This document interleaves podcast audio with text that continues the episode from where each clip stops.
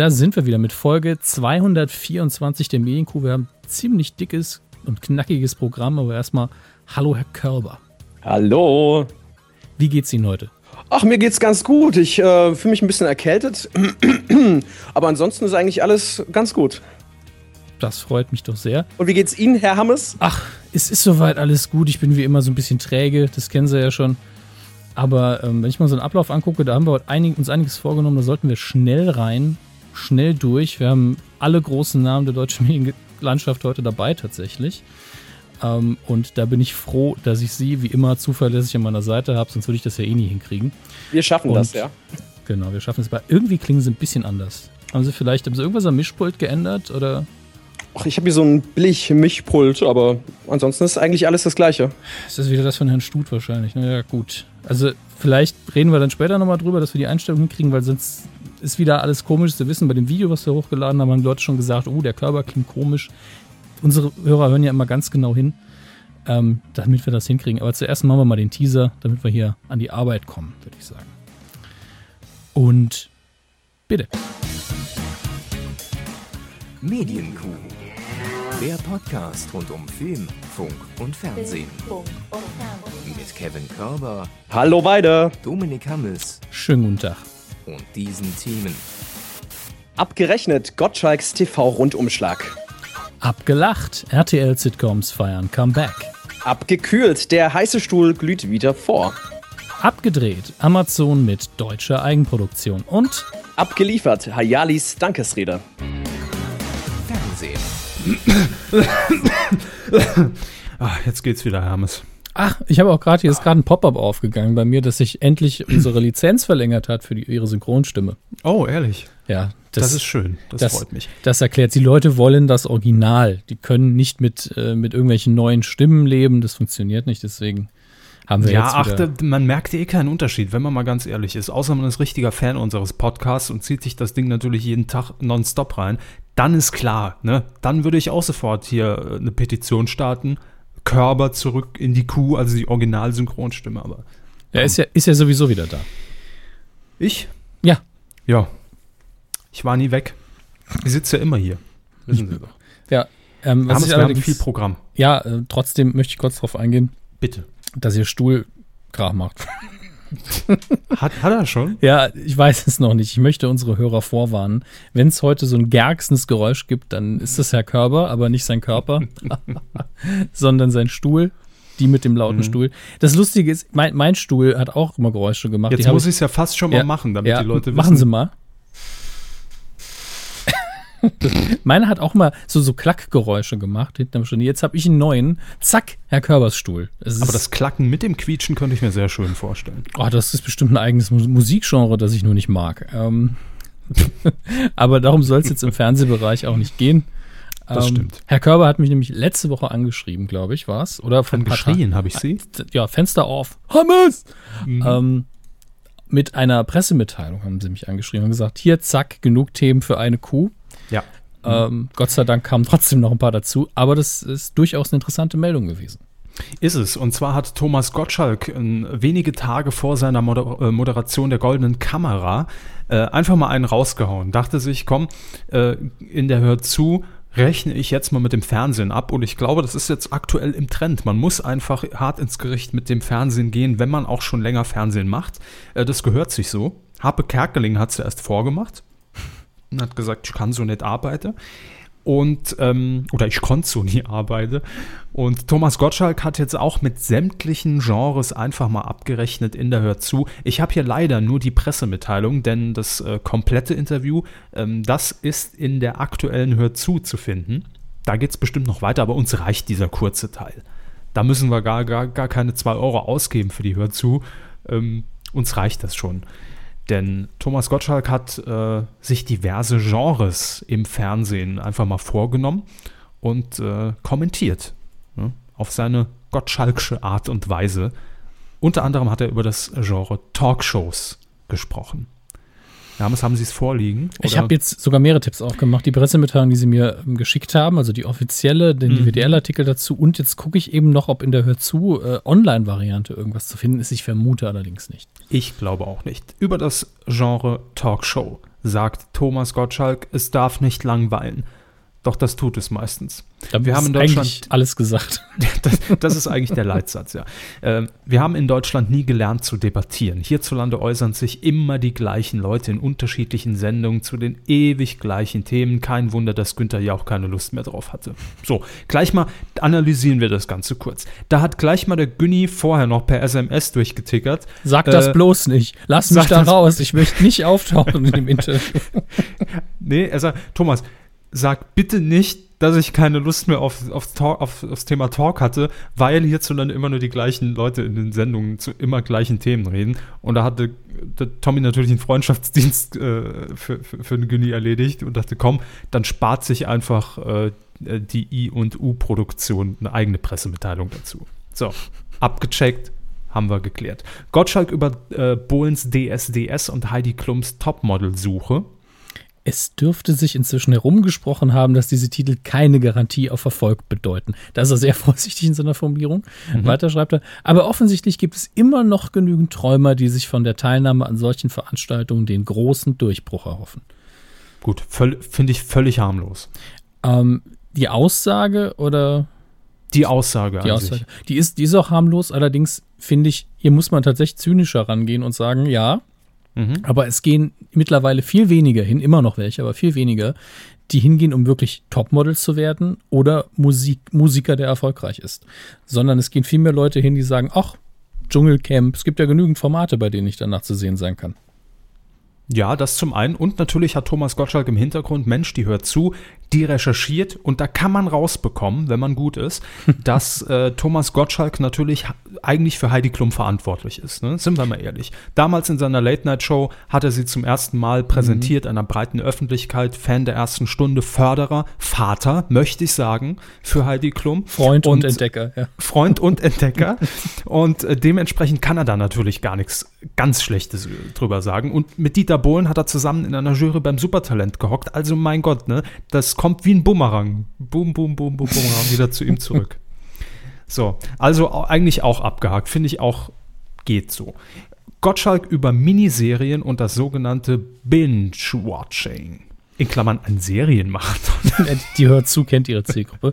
Ich mag Binge-Watching und entwickle bei einigen Serien wie The Man in the High Castle oder Making a Murderer ein eigenartiges Suchtverhalten. Deutschland 83 war okay, aber auch nicht mehr. In den USA lief das bei Sundance TV, einem eher unbedeutenden Netzwerk, und wurde von der Allgemeinheit kaum bemerkt.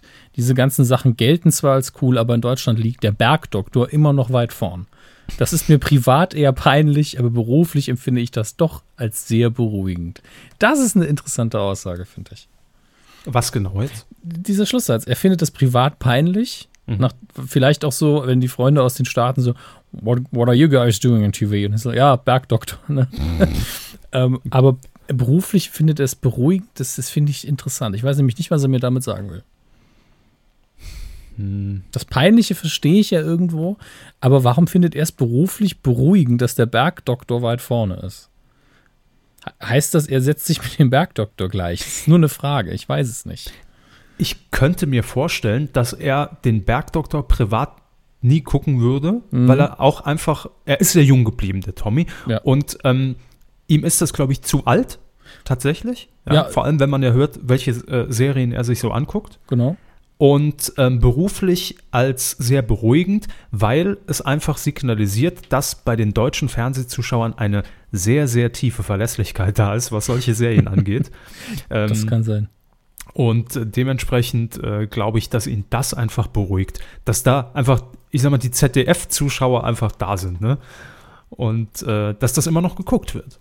Das glaube ich schon. Ja, das kann es sein. Was ich übrigens halt die beste Zusammenfassung der ganzen Deutschland 83-Debatte ist tatsächlich in dieser Pressemitteilung zu finden. Und zwar, Naja, war okay, aber auch so. nicht mehr. Ist eine sehr unaufgeregte äh, Ein, äh, Einschätzung des Ganzen. Und Mhm. die Sache mit Sundance TV stimmt ja einfach.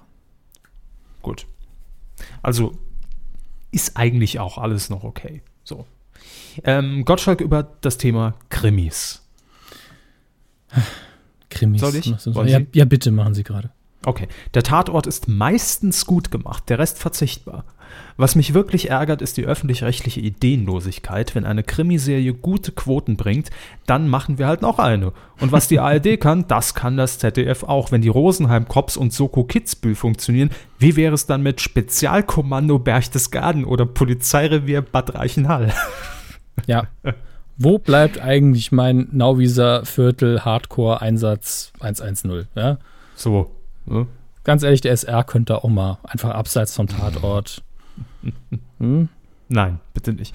Gottschalk über Wetten das, das ist äh, jetzt vielleicht das Interessantere. Gottschalk über Wetten das.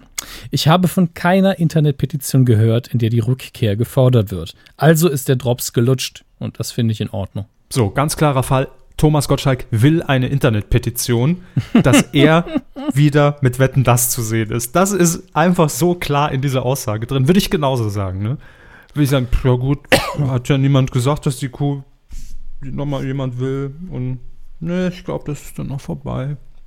Es gibt Würde ich übrigens genauso eine, machen. es gibt eine Online-Petition, aber die stammt aus dem Jahr 2014. Und zwar aus Ja gut, dann, dann, dann haben die, da haben die ja Lanz zurückgefordert. Wer ist denn so drauf? Also, ähm, nee, also der, der Tommy, der hat schon wieder Lust und auch dieses, ach, da ist der Drops gelutscht, das glaube ich ihm nicht. Die Petition ist geschlossen und hat 2047 Unterstützer bekommen.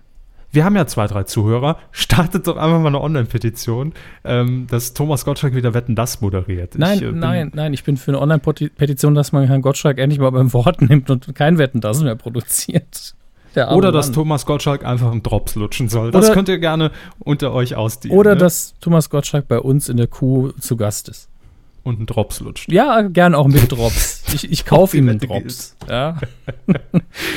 Und zu guter Letzt äh, Thomas Gottschalk über das Thema Prominenz. Jede Prominenz ist Scheinprominenz. Auch berühmte Menschen haben Blähungen, aber manche tun so, als gäbe es das bei ihnen nicht. Das klappt jedoch nur kurze Zeit und entsprechend lang sind manche Karrieren. Anmerkung der Kuh, furzlang. Äh, einigen gelingt es inzwischen mit Blähungen zum Sekundenruhm zu gelangen. Das sollte man ihnen gönnen, bevor er im Winde verweht. Klassischer Gottschalk. Das ist, äh, ist, ich bin froh, dass es nicht geworden ist, aber da ist schon so ein, so ein leichter Pop-Poet an ihm verloren gegangen. Ja, aber das ist ein klassischer Gottschalk für mich, dieser Satz. Da Ja. sieht man ihn direkt auch da sitzen, wie er den, wie er den raushaut. Und genießt, ja. Ach, als nächstes kommt wahrscheinlich, dass Gottschalk sich noch einen Schal umbindet. Ich habe gehört, Heiner Lauterbach trägt gern Hüte. Das sowieso. Googelt es mal, es stimmt. Es ist ein Fact. Das ist, So. das ist die beste Antwort auf so eine dumme Aussage. Googeln Sie es mal, es stimmt und dann weggehen. Äh, Leider Gottes. wahr. Ja, leider stimmt's wirklich. Ja, allerdings. So, und wenn ihr mehr äh, Schelte von Tommy hören oder lesen wollt, in diesem Fall, ist alles in der Hör zu drin. Und da geht es dann unter anderem noch um Talkshows wie Menschen bei Maischberger, äh, Reality TV, seine Kritiker, Dschungelcamp, Karrieretiefs und YouTube. Und ich glaube ganz einfach, ohne das Interview in voller Länge gelesen zu haben, dass Thomas Gottschalk darin sagt, ja, ich werde YouTuber. So. Ich glaube, das ist, das ist unterm Strich. Äh, Kann jetzt rauskommt. hier auch das Tablet mit der Nase. Ah, ah, klappt nicht, wurscht, machen wir weiter. Schön. Also, muss sein, wenn Thomas Gottschalk sich zum Thema Fernsehen äußert, dann muss es natürlich hier in der Kuh stattfinden. Das ist klar. Das ist klar. Aber wenn sich äh, Herr Gottschalk schon über ähm, alte Serien freut und dass die so gut laufen, dann ist er wahrscheinlich auch beim RTL da gar nicht so schlecht dabei, denn alter Käse frisch serviert, habe ich es einfach mal spontan genannt bei uns im Ablauf. RTL ist auf den Geschmack von altem Käse gekommen. Nom, nom, nom und wiederholt jetzt plötzlich alte Sitcoms der 90er und äh, frühen 2000er Jahre. Eigenproduktion? Ja, und zwar ja. natürlich donnerstags, äh, ich glaube um äh, 23.10 Uhr, ja, Ritas Welt mit Gabi Köster. Warum nicht? Ja, das sowieso. Ich meine, es ist eindeutig das bessere Programm. Aber man hat wohl gesehen, dass das ganz gut funktioniert. Ähm, und zwar im Anschluss an das Dschungelcamp hat man donnerstags einfach mal eine alte Serie ausgegraben, die jetzt, ähm, ich sag mal, quotentechnisch in der Erstausstrahlung gar nicht so gut lief. Und zwar Sekretärinnen Überleben von 9 bis 5. Und das hat natürlich nach dem Dschungel mega Quote gemacht. Äh, ich glaube über 20, 25 Prozent. Und das hat man äh, auch jetzt nach dem Dschungel weiterhin im Programm gelassen. Da hat man natürlich wieder ein paar Prozent verloren, aber insgesamt lief das Ding jetzt auf dem Platz besser als bei der Erstausstrahlung, wo es keine Sau gejuckt hat. Ähm, und jetzt äh, um 23.10 Uhr schießt man dann noch Ritas Welt mit Gabi Köster nach. Finde ich gut, ist immer noch eine super Serie. Und wer sie nochmal von Anfang an sehen will, der hat jetzt die Möglichkeit. Also die ersten zwei Folgen sind, glaube ich, jetzt gelaufen, aber donnerstags 23.10 Uhr beim RTL. Hm. Ich finde es ich find's super. Während auf äh, RTL Nitro, habe ich gerade mal nachgeschaut, anscheinend äh, Genau. auch sehr viele alte Sitcoms wahrscheinlich immer noch laufen. Äh, und zwar Nee, wieder. wieder auch. Ja, ist das eine neue ist Entscheidung. der dann. zweite Teil der Meldung. Ja. Und zwar ab dem 19. Februar wird ähm, RTL Nitro zur besten Sendezeit um 20.15 Uhr alles Atze in Mhm. einer Doppelfolge mit Atze Schröder und die Camper zurückholen. Jetzt muss man sagen, dass diese Sitcoms damals, wenn man sie jetzt vergleicht mit US-Ware, ist es immer sehr unfair. Man hat damals nicht das Comedy-Rad neu erfunden, aber man hat in meinen Augen auf dem Niveau tatsächlich der damaligen US-Sitcoms produziert. Man hat da nicht über die Stränge geschlagen, war nicht tausendfach lustiger, aber die waren wirklich gut. Die konnte man sich angucken, ohne dass man gedacht hat, oh Gott, was soll der Mist? Ja. Und äh, das war tatsächlich eine gute Zeit für RTL Eigenproduktion. Die Camper fand ich nie so toll, aber die war, waren immer charmant. Und alles Atze, klar, wenn du die Figur nicht magst, dann schaust du die Sendung nicht. Aber ähm, wenn man mit Atze Schröder klarkommt, einwandfreies Programm. Ja, nee, ist klar. Aber ähm, interessanter Fun Fact für alle, die nicht wissen, wie Atze Schröder wirklich heißt. Man darf es ja auch, glaube ich, gar nicht sagen. Aber guckt einfach mal im Vorspann. Ne? Es könnte sein, dass er an der Serie mitgeschrieben hat. Das ist doch völlig unwahrscheinlich. Ja, ähm, äh, das hat mich sehr fasziniert, weil ich einfach alles Atze äh, fast schon in die 90er geschoben hätte. Das lief Mhm. bis 2007. Also noch gar nicht so lange her. Hat aber ein krasses 90er-Flair. Total. Das waren noch gerade die, die auslaufenden 90er on air. Die laufen immer noch aus. Das stimmt. Ähm, gut, ist jetzt insofern gar nicht so spektakulär, dass man die jetzt wieder im Fernsehen sieht, denn Super RTL hat damit jahrelang seine Primetime gefüllt. Das stimmt. Ähm, aber ich finde es einfach auch schön, dass man solche alten Serien dann auch wieder auf den Hauptsendern sieht. Also in dem Fall RTL Ritas Welt. Äh, ich finde das gut, dafür ist doch das Nachtprogramm auch da. Warum nicht da einfach mal ein paar Klassiker reinhauen? Es muss ja nicht immer die x-te Wiederholung dann von, äh, ähm, von äh, CSI Schieß mich tot sein. Also CSI schießt mich tot, finde ich super. ja, neuer Ableger. ähm, gerne auch alte Sitcoms oder auch mal alte Game-Shows. Hätte ich auch nichts dagegen. Ihr habt doch genug im Archiv. Ja, Mutig sein mal. Sagt mal mutig, zeigt alten Käse. Also bei RTL muss ich sagen, ja, bitte. Äh, ist eigentlich schade, dass man so einen Satz sagen muss. Und wa- was im ProSieben, wann habe ich das letzte Mal die Viersteins gesehen? Machen Sie da mal was. Die Viersteins liefen zuletzt bei TM3 im Jahr 2004. Ja, das 2004 ist über zehn Jahre her. Das ist ja das Krasse. Oder 2001, äh, kann auch sein. Die Viersteins. Oh Gott. Die war nicht schlecht. Na, mh, ja, naja. Sie können ja sagen, sie war aber auch nicht gut. Das ist aber Loveboat würde ich gerne mal wieder sehen. Das, die, die früher immer auf Sat 1 lief, das US-Format. Ja. Ich habe mich mochte einfach nur die Melodie und das Grinsen des Bartenders. Ich habe nach dem Intro immer abgeschaltet, das war mir zu doof. Ja, aber das Intro war toll, gute Musik. Das stimmt, ja.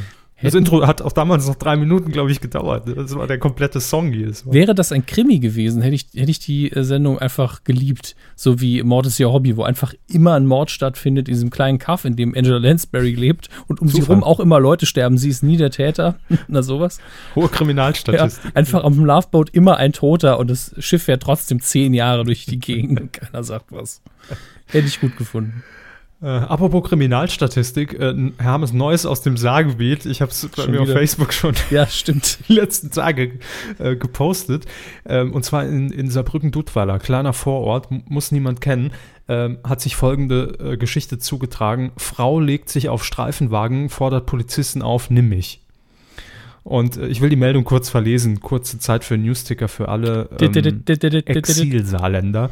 Bei einem Einsatz der Polizei Sulzbach vor einer Gaststätte in der Saarbrücker Straße in Duttweiler fühlt sich eine alkoholisierte Frau 51 von den Beamten derart angezogen, dass sie sich eindeutige sexuelle Avance nicht verkneifen konnte. Um, ihren, um ihrem Verben Nachdruck zu verleihen, legt sie sich, ich komme ein bisschen vor wie Olli Dittrich beim Sport, ähm, legt sie sich mit dem Rücken auf einen Streifenwagen und fordert einen Beamten mit den Worten Nimisch auf, weil sie Luise Kuschinski, ihrem Bürgerbegehren nachzukommen. Sehr schön. Bürgerbegehren. Aber Grimme-Preis. ganz wichtig. Leider übersieht sie dabei den Mercedes-Stern des Fahrzeugs. Und dann Punkt, Punkt, Punkt, ne? Da ist der Fantasie einfach frei. Ja, wo, wo man sich jetzt auch denkt, möchte man damit festhalten, dass sie sich den Rücken verletzt hat? Ist sie hängen geblieben, als sie die Motorhaube runtergerutscht ist? Ja. Hat Das- sie Ersatzbefriedigung gefunden? Genau, All das, das war mein erster Gedanke. Ähm, so, oh, lass gut sein, ich nehme das Sternchen. Ähm, man weiß es ja nicht. Ja? Aber das sind halt die drei Punkte, ne, die so eine Meldung dann ausmachen. Aber auch schön, die Beamten staunten nicht schlecht. Mhm. Das war die klassische Polizeimeldungsformulierung. Das fehlte mir hier noch. Aber gut. Nee, das habe ich in einer anderen Variante dieser Meldung gelesen. Ach ja. Das- Sie haben es also direkt verifiziert, ob es auch stimmt. Ich habe direkt eine Zweitquelle gesucht. Klar. klar. Alt, alter Reflex von früheren Berufstagen. Ja. Mhm. Gut, also komm, äh, wir bleiben beim investigativen Journalismus und äh, auch bei alten Sendungen, denn Steffen Halaschka, ähm, der ja im Moment Stern TV für RTL moderiert, der hat in diesen Tagen eine Sendung pilotiert, habe ich witzigerweise auch gesehen. Es wurden nämlich ähm, Freikarten äh, quasi ausgegeben auf tvticket.de oder auf irgendeiner so Seite ähm, für eine Aufzeichnung, für eine Pilotsendung bei RTL hieß es dort, und zwar ein Polit-Talk in Berlin im Hauptstadtstudio. Und ähm, die Kollegen von DBDL haben knallhart aufgedeckt, weil sie nämlich einfach mal vor Ort waren, ähm, um welche Sendung es sich handelt. Ähm, es ist, und das ist auch wieder für mich ganz klar 90er, der heiße Stuhl. Was? Der heiße Stuhl. Nein, das, das, das war Unglaube und kein schlechtes Gehör. Ach so. Ja, der heiße Stuhl. Damals moderiert von äh, Ulrich Meier und ich glaube Olaf Kracht hieß er, oder? Hieß er Olaf Kracht? Steht das hier im Artikel? Wo bin ich hier überhaupt? ich habe keine Ahnung. Doch, Olaf Kracht. Tatsächlich. Dass ich sowas noch weiß. Ähm, war eine sehr, ja, also ich sag mal hart, aber fair, nur in hart. Ne? Ohne das fair. Da ging es schon richtig zur Sache. Hat aber fair Also da hat- nicht fair.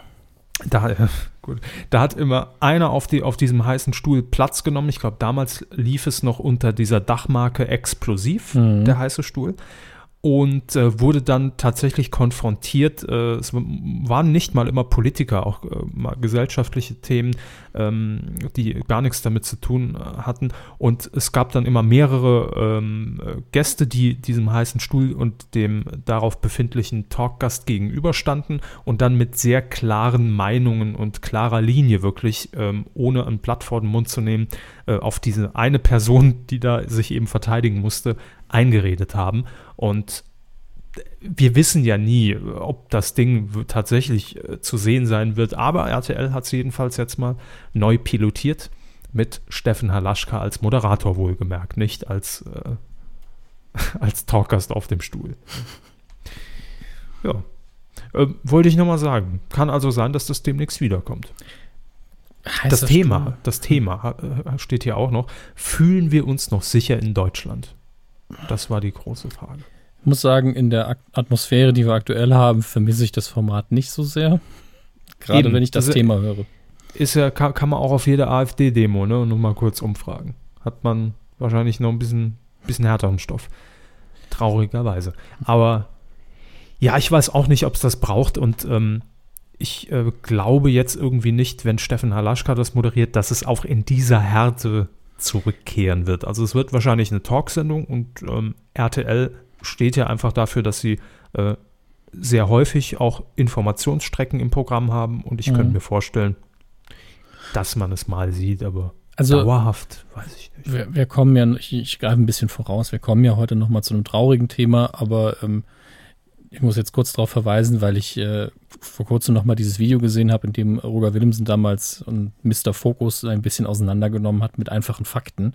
Und wenn es einfach sowas ist, wenn Leute da sitzen, die sich durchaus in den Medien bewegen und äh, die man da auch in die Zange nehmen kann und man sie einfach mit Fakten konfrontiert, dann denke ich, kann man das Format auch mit einem Halaschka gut bringen und die Härte ist dann aufgrund der Fakten einfach da. Hart in der Sache. Verbindlich, im Ton. Verbindlich im Ton. Genau. Das, das wäre absolut in Ordnung, finde ich. Deswegen bin ich ganz froh, weil ich jetzt von Stern TV und äh, Herrn Halaschka auch nicht gewohnt bin, dass man da zu sehr über die Stränge schlägt und unnötig, hart und unfair ist, Mhm. ähm, dass das eine gute Sendung werden kann. Aber dann lassen wir uns wie immer überraschen. Machen wir. Eine ebensolch große Überraschung erwartet Herr Hammes jetzt, denn es ist mal wieder soweit, liebe Freunde, in Q-Folge 224 mit dabei das berühmte Spiel Wer? Ja, denn RTL hat sie bekannt gegeben, die komplette Riege für Let's Dance 2016. Und bitte. Sind Sie bereit? Ich bin sowas von bereit. Gut. Ich beginne. Beginnen Sie. Uli Potowski. Oh, der Uli, hier damals Bierwerbung, hier Anpfiff. Anpfiff, hier RTL Plus. Wir sind heute irgendwie so retro. Wir sind heute Hat mit- sehr RTL Plus, ja. Hat mit Gottschalk angefangen. Ähm, ja, richtig gut. Haben, haben, sie- haben sie gut gemacht. Dann haben, Haben sie wir gut gemacht. Das Spiel hier kann man nicht gewinnen oder verlieren. Jana Palaske. Was? Wer? Jana Palaske. Jana Palas. ich müsste auch googeln. Ja, aber das Genau. Schöne ist, den Namen kann man fast, wie man es spricht, ähm, googeln. Aber das optisch sagt sie mir was. Das ist natürlich auch super optisch, sagt sie mir was. Muss eine Ähm, Schauspielerin sein. Ähm, sehr schön. Ich, ich, raten Sie, was Ihr zweiter Vorname ist. Optisch sagt sie mir was. Sehr schön. Mm. Nein, nein, nein, der zweite Vorname, beziehungsweise ähm, der äh, Spitzname von Jana Palaske. Palski. Freebird. Wie? Freebird. Aha. Jana Freebird Palaske. Ist so einfach. Das geht, Wer das, das rollt nur so von der Zunge. Ist eine deutsche Schauspielerin, Gitarristin und Sängerin, äh, laut Wikipedia. Unter dem Pseudonym Bonnie Riot sang sie in der Berliner Punkband Spitting Off Tall Buildings. Ist, nichts ist mehr Punk als von, von hohen Gebäuden runterspucken, muss man Wer? sagen. Ja. Gut, Ähm, dann haben wir den nächsten Namen. Habe ich nicht gegoogelt, aber ich glaube zu wissen, wer es ist. Und damit schlagen wir direkt wieder die Brücke zu einer Meldung, die wir hier schon in der Sendung hatten. Franziska Traub. Und ich glaube, Herr Hammes, äh, Sie recherchieren bitte, Traub wie die Traube, nur ohne E. Ich glaube, dass es äh, die Freundin von äh, Rita war in Ritas Welt, die Kassiererin Gysi. Wenn mich nicht alles täuscht. Sie hat auf jeden Fall in Ritas Welt mitgespielt. Dann ist es. Ja. Ja. Sie bekam dafür auch äh, den deutschen Comedy-Preis. Zweimal. Ja, komm. Kriegt ja jeder. Ich gucke jetzt einfach mal, äh, ich habe jetzt kein Bild gehabt. Franziska Traub nochmal bei beim Herrn Google. Ja, ich glaube auch, dass sie das ist, ja. Gut, dann haben wir noch den nächsten. Erik Stehfest. Das ist natürlich super für Let's Dance. Ist jetzt die Frage, aus welchem Business kommt der gute Mann? Ist es ein Künstlername? Äh, aber den Gag hört er bestimmt oft. GZSZ-Schauspieler. Ich löse es direkt auf. Ja. Lohnt sich nicht zu googeln. Dann haben wir noch Viktoria Swarovski. Ja, ich hätte ja wirklich gedacht, dass der Herr vielleicht ein Kollege von Conny Dax Dax ist. Ähm, ja gut, die macht, die macht in Edelsteine, ne? Oder ist Erbin und ist, ist Sängerin nebenher noch. Wahrscheinlich ist sie dann die Erbin, oder? Weiß ich doch nicht. Victoria. Vielleicht ist es auch einfach ihr Künstlername. Ähm, Weil so eine schillernde Persönlichkeit ist. nein, ah, ich glaube, ich glaube sogar mal ein Musikvideo der Dame gesehen zu haben. Äh, die Tochter von Alexandra und Paul Swarovski. Während Mhm. ihre Mutter als Journalistin tätig ist, arbeitet ihr Vater im familieneigenen Unternehmen, Klopapier vermutlich. Äh, sie verbrachte ihre Kindheit in Italien. Und ja, hatte einige Chartplatzierungen, also nicht so viele, zwei. Apropos Klopapier. Ich habe, nee, ganz im Ernst, ich habe heute ein Bild gesehen, hab, also es ist nicht bestätigt, ich habe es nicht selbst im Supermarkt gesehen. Äh, es gibt wohl eine Sonderedition von äh, Hakle, ich habe keine Ahnung von welchem Hersteller, äh, extra zum Valentins.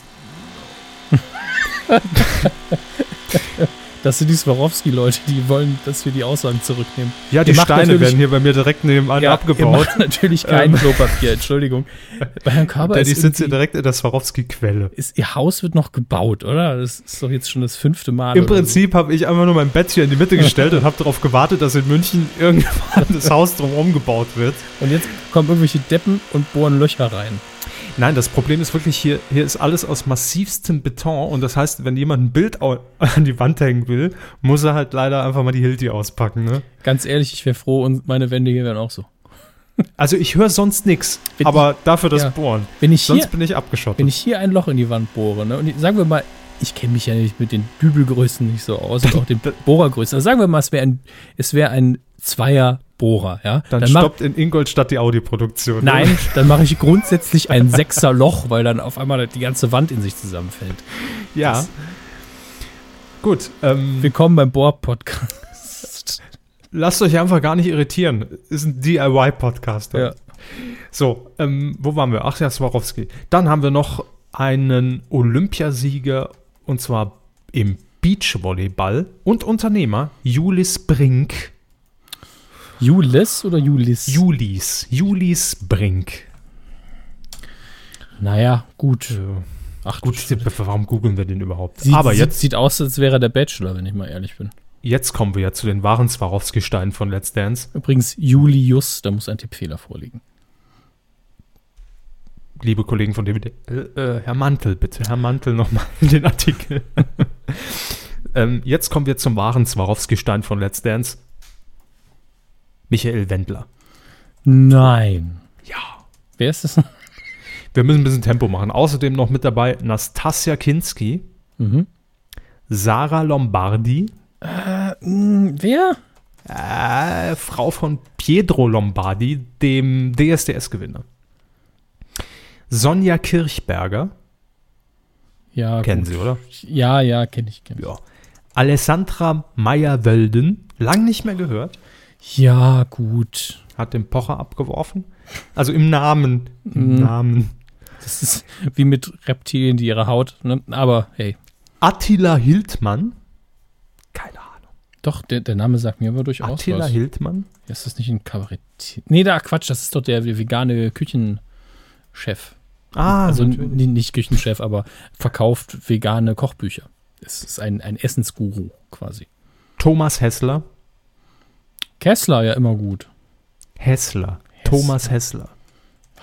Mir- Heute ganz viele Namen, Fußballer. Weltmeister 90. Herr Hammes. aussehen. Ja, vom Gesicht her kann es sein, dass ich mal Also Hanuta, kennen- ich hatte vielleicht mal einen Hanuta-Aufkleber von ihm an, an meiner. sagen. an Sie meiner, kennen ihn wahrscheinlich äh, aus, dem- aus dem Valuta. Ich habe ja früher die Fußball-Hanuta-Aufkleber immer an meine Heizung geklebt, obwohl ich überhaupt Wer nicht? obwohl ich keinen Bock auf Fußball hatte, aber die Heizung war halt grau. Ne? Thomas Hessler bekommt auch so einen Hut. Das wäre ein super Interview-Einstieg. Sie haben früher bei mir im Kinderzimmer an der Heizung geklebt. Das wäre meine Bauchbinde, ne? Thomas Hessler, bekannt aus Handuta. Und dann haben wir noch einen altbekannten Kuh-Freund, nämlich, und er wird mit Sicherheit für sehr viel Aufsehen bei Let's Dance sorgen. Hoffe ich. Nils Rufen. Oh. So. Ich hoffe auf einen sehr sexy Strip-Tanz mit ihm. Sie privat oder bei Let's Dance? Wie auch immer er möchte. Gut, alles klar. Das waren die Namen, liebe Freunde. Ihr dürft euch freuen auf die neue Staffel Let's Dance bei RTL. Ich hatte das ja bisher wirklich für einen Witz gehalten, dass er da teilnimmt, aber Er wahrscheinlich lange auch. Und dann hat er gesehen, dass die Unterschrift doch echt war. Gut. Ähm, Hermes, ganz anderes Thema. Eigentlich hat es nichts mehr mit Fernsehen zu tun. Und jetzt merken auch wir, wir kommen in die Jahre, unser Gerüst, das wir uns hier damals 2009, als alles noch analog war, aufgebaut haben, bricht langsam in sich zusammen unter der Last der digitalen Welt. Amazon. Ja. Wo orten wir das ein? Natürlich, wir müssen es zum Fernsehen einordnen. Ähm, hat eine deutsche Eigenproduktion angekündigt und zwar eine Serie. ja, mit Tobias Schweighöfer natürlich. Das, das, das Schöne ist, ich habe jetzt wirklich zuerst Tobias Schweighöfer gegoogelt und nicht Matthias, wie er angeblich heißt. Ja, Ähm, da hatte ich auch schon einige schöne Vertipper in diversen Pressemitteilungen in den letzten Monaten. Aber zum Glück immer rechtzeitig gemerkt. allerdings muss ich sagen, äh, um, um jetzt Ihre Einleitung aufzugreifen, Mhm. für mich ist diese Serie dann immer noch Fernsehen. Auch wenn die Produktion mhm. und die Infrastruktur Amazon gehört. Ja, äh, es ist ja aber zumindest noch nicht geplant, dass das irgendwann mal im Fernsehen zu sehen sein wird. Ne? Aber man kann es sich natürlich im Fernsehen angucken. Eben, das ist der Punkt. Also ich glaube, für den Endkonsumenten ist einem erstmal egal, äh, ob das jetzt ZDF, ARD, Pro7, RTL oder, oder Smart TV die Amazon-App ist. Ähm, natürlich erreicht man andere Schichten und wahrscheinlich wird Amazon nach spätestens einem halben Jahr oder mit DVD-Release auch die Lizenz an irgendeinen Fernsehsender verkaufen. Hm. Aber, ich weiß es noch nicht. Aber ähm, kommen wir erstmal zu den harten Fakten, denn es war ja eigentlich die Frage, wer macht das Rennen? Wer ist zuerst da? Netflix oder macht es doch Amazon Prime mit dem Videodienst? Äh, in diesem Fall war es Amazon Prime. Matthias Schweighöfer haben wir schon gesagt. Ähm, der wird die deutsche Serie Wanted produzieren und wird dort nicht nur zu sehen sein, also nicht nur mitspielen, ist äh, eine sechsteilige Serie, sondern wird natürlich auch Regie führen, ganz klar. Ja, ist er ja auch gewohnt. Ich glaube, anders kann er das kaum noch. Ähm, ja. Jetzt muss man dazu sagen, um es mal zu kommentieren, warum Netflix hier vielleicht nicht der als erster dabei war. Mhm. Netflix hat, und das kann man, also eigentlich muss man es ja positiv sehen, hat einen sehr hohen Qualitätsanspruch. Also jede eigene Serie von Netflix ist zumindest, was den Produktionswert angeht und auch, wo man einfach die Mühen sieht, immer sehr, sehr, sehr gut. Und ähm, selbst wenn man mit einer Serie nicht viel anfangen kann, muss man immer noch sagen, boah, ist gut produziert. Definitiv. Und mhm. bei Amazon, als die angefangen haben mit eigenem Content, äh, da, da, da waren die Sachen auch inhaltlich zum Teil nicht so besonders. Ich glaube, mittlerweile legt man ein bisschen mehr nach. Aber dass man natürlich schneller entscheiden kann, wenn der eigene Anspruch nicht so hoch ist, und das meine ich jetzt nicht böse im Bezug auf Herrn Schweighöfer oder auf dieses Projekt, aber im Allgemeinen, dass man dann schneller ist, ist eigentlich klar. Also Sie meinen, dass es dann aus der Perspektive durchaus einfacher ist, wenn man jetzt eine Top-Produktion hinlegt, dass die auch mehr wertgeschätzt wird oder man hat keine Fallhöhe, sagen wir es mal so. Das auch, aber ich glaube, Amazon sagt einfach, ja, wenn wir uns einen Schnitzer erlauben, erlauben wir uns eben einen Schnitzer. Wir sind Amazon, das ist egal. Bei Netflix mhm. ist das Hauptgeschäft genau das, nämlich die äh, ultimative Streaming-App zu sein. Mhm. Und jede Eigenproduktion für die ist eben so ein, ein, Eckstein für ihr eigenes Geschäft, um ihr Monopol Es muss Prestige sein, es muss genau. dann direkt was genau. Markantes sein und, und Amazon hat noch tausend andere Standbeine, ja. wo man sagt, ja gut, wenn es genau. nicht klappt, dann kaufen ja die Leute immer noch bei Kumazon ein. Eben. Wenn ja. Netflix eine deutsche Produktion hinstellen will, dann wollen die einen Fernsehpreis gewinnen. Mhm. Und, ja, sollen sie mal machen. Ne, ich meine, ist die Frage, ob man das wirklich will, aber nur um den Anspruch mal in den Raum zu stellen. Die Serie ähm, Wanted wird ein Action-Thriller. Sechs Teile wird es geben und im Mai beginnen die Dreharbeiten dazu und Anfang 2017 wird das Ding und jetzt ist natürlich die Formulierung eine andere nicht zu sehen sein, sondern online sein. ah, freaky. Was denn? Ähm, naja, dieses Internet. ist für sie immer noch sehr unnatürlich, ne? Ja, aber weil das Internet ja in sich nochmal so eine, so eine Metamorphose irgendwie durchgemacht hat die letzten Jahre. Es entwickelt sich ja weiter. Als ob so eine künstliche Intelligenz dahinter wäre, also hinter diesem Internet. Hm. Verrückt. Wir werden das weiter beobachten und natürlich auch äh, im Fernsehbereich darüber berichten, ist ja klar.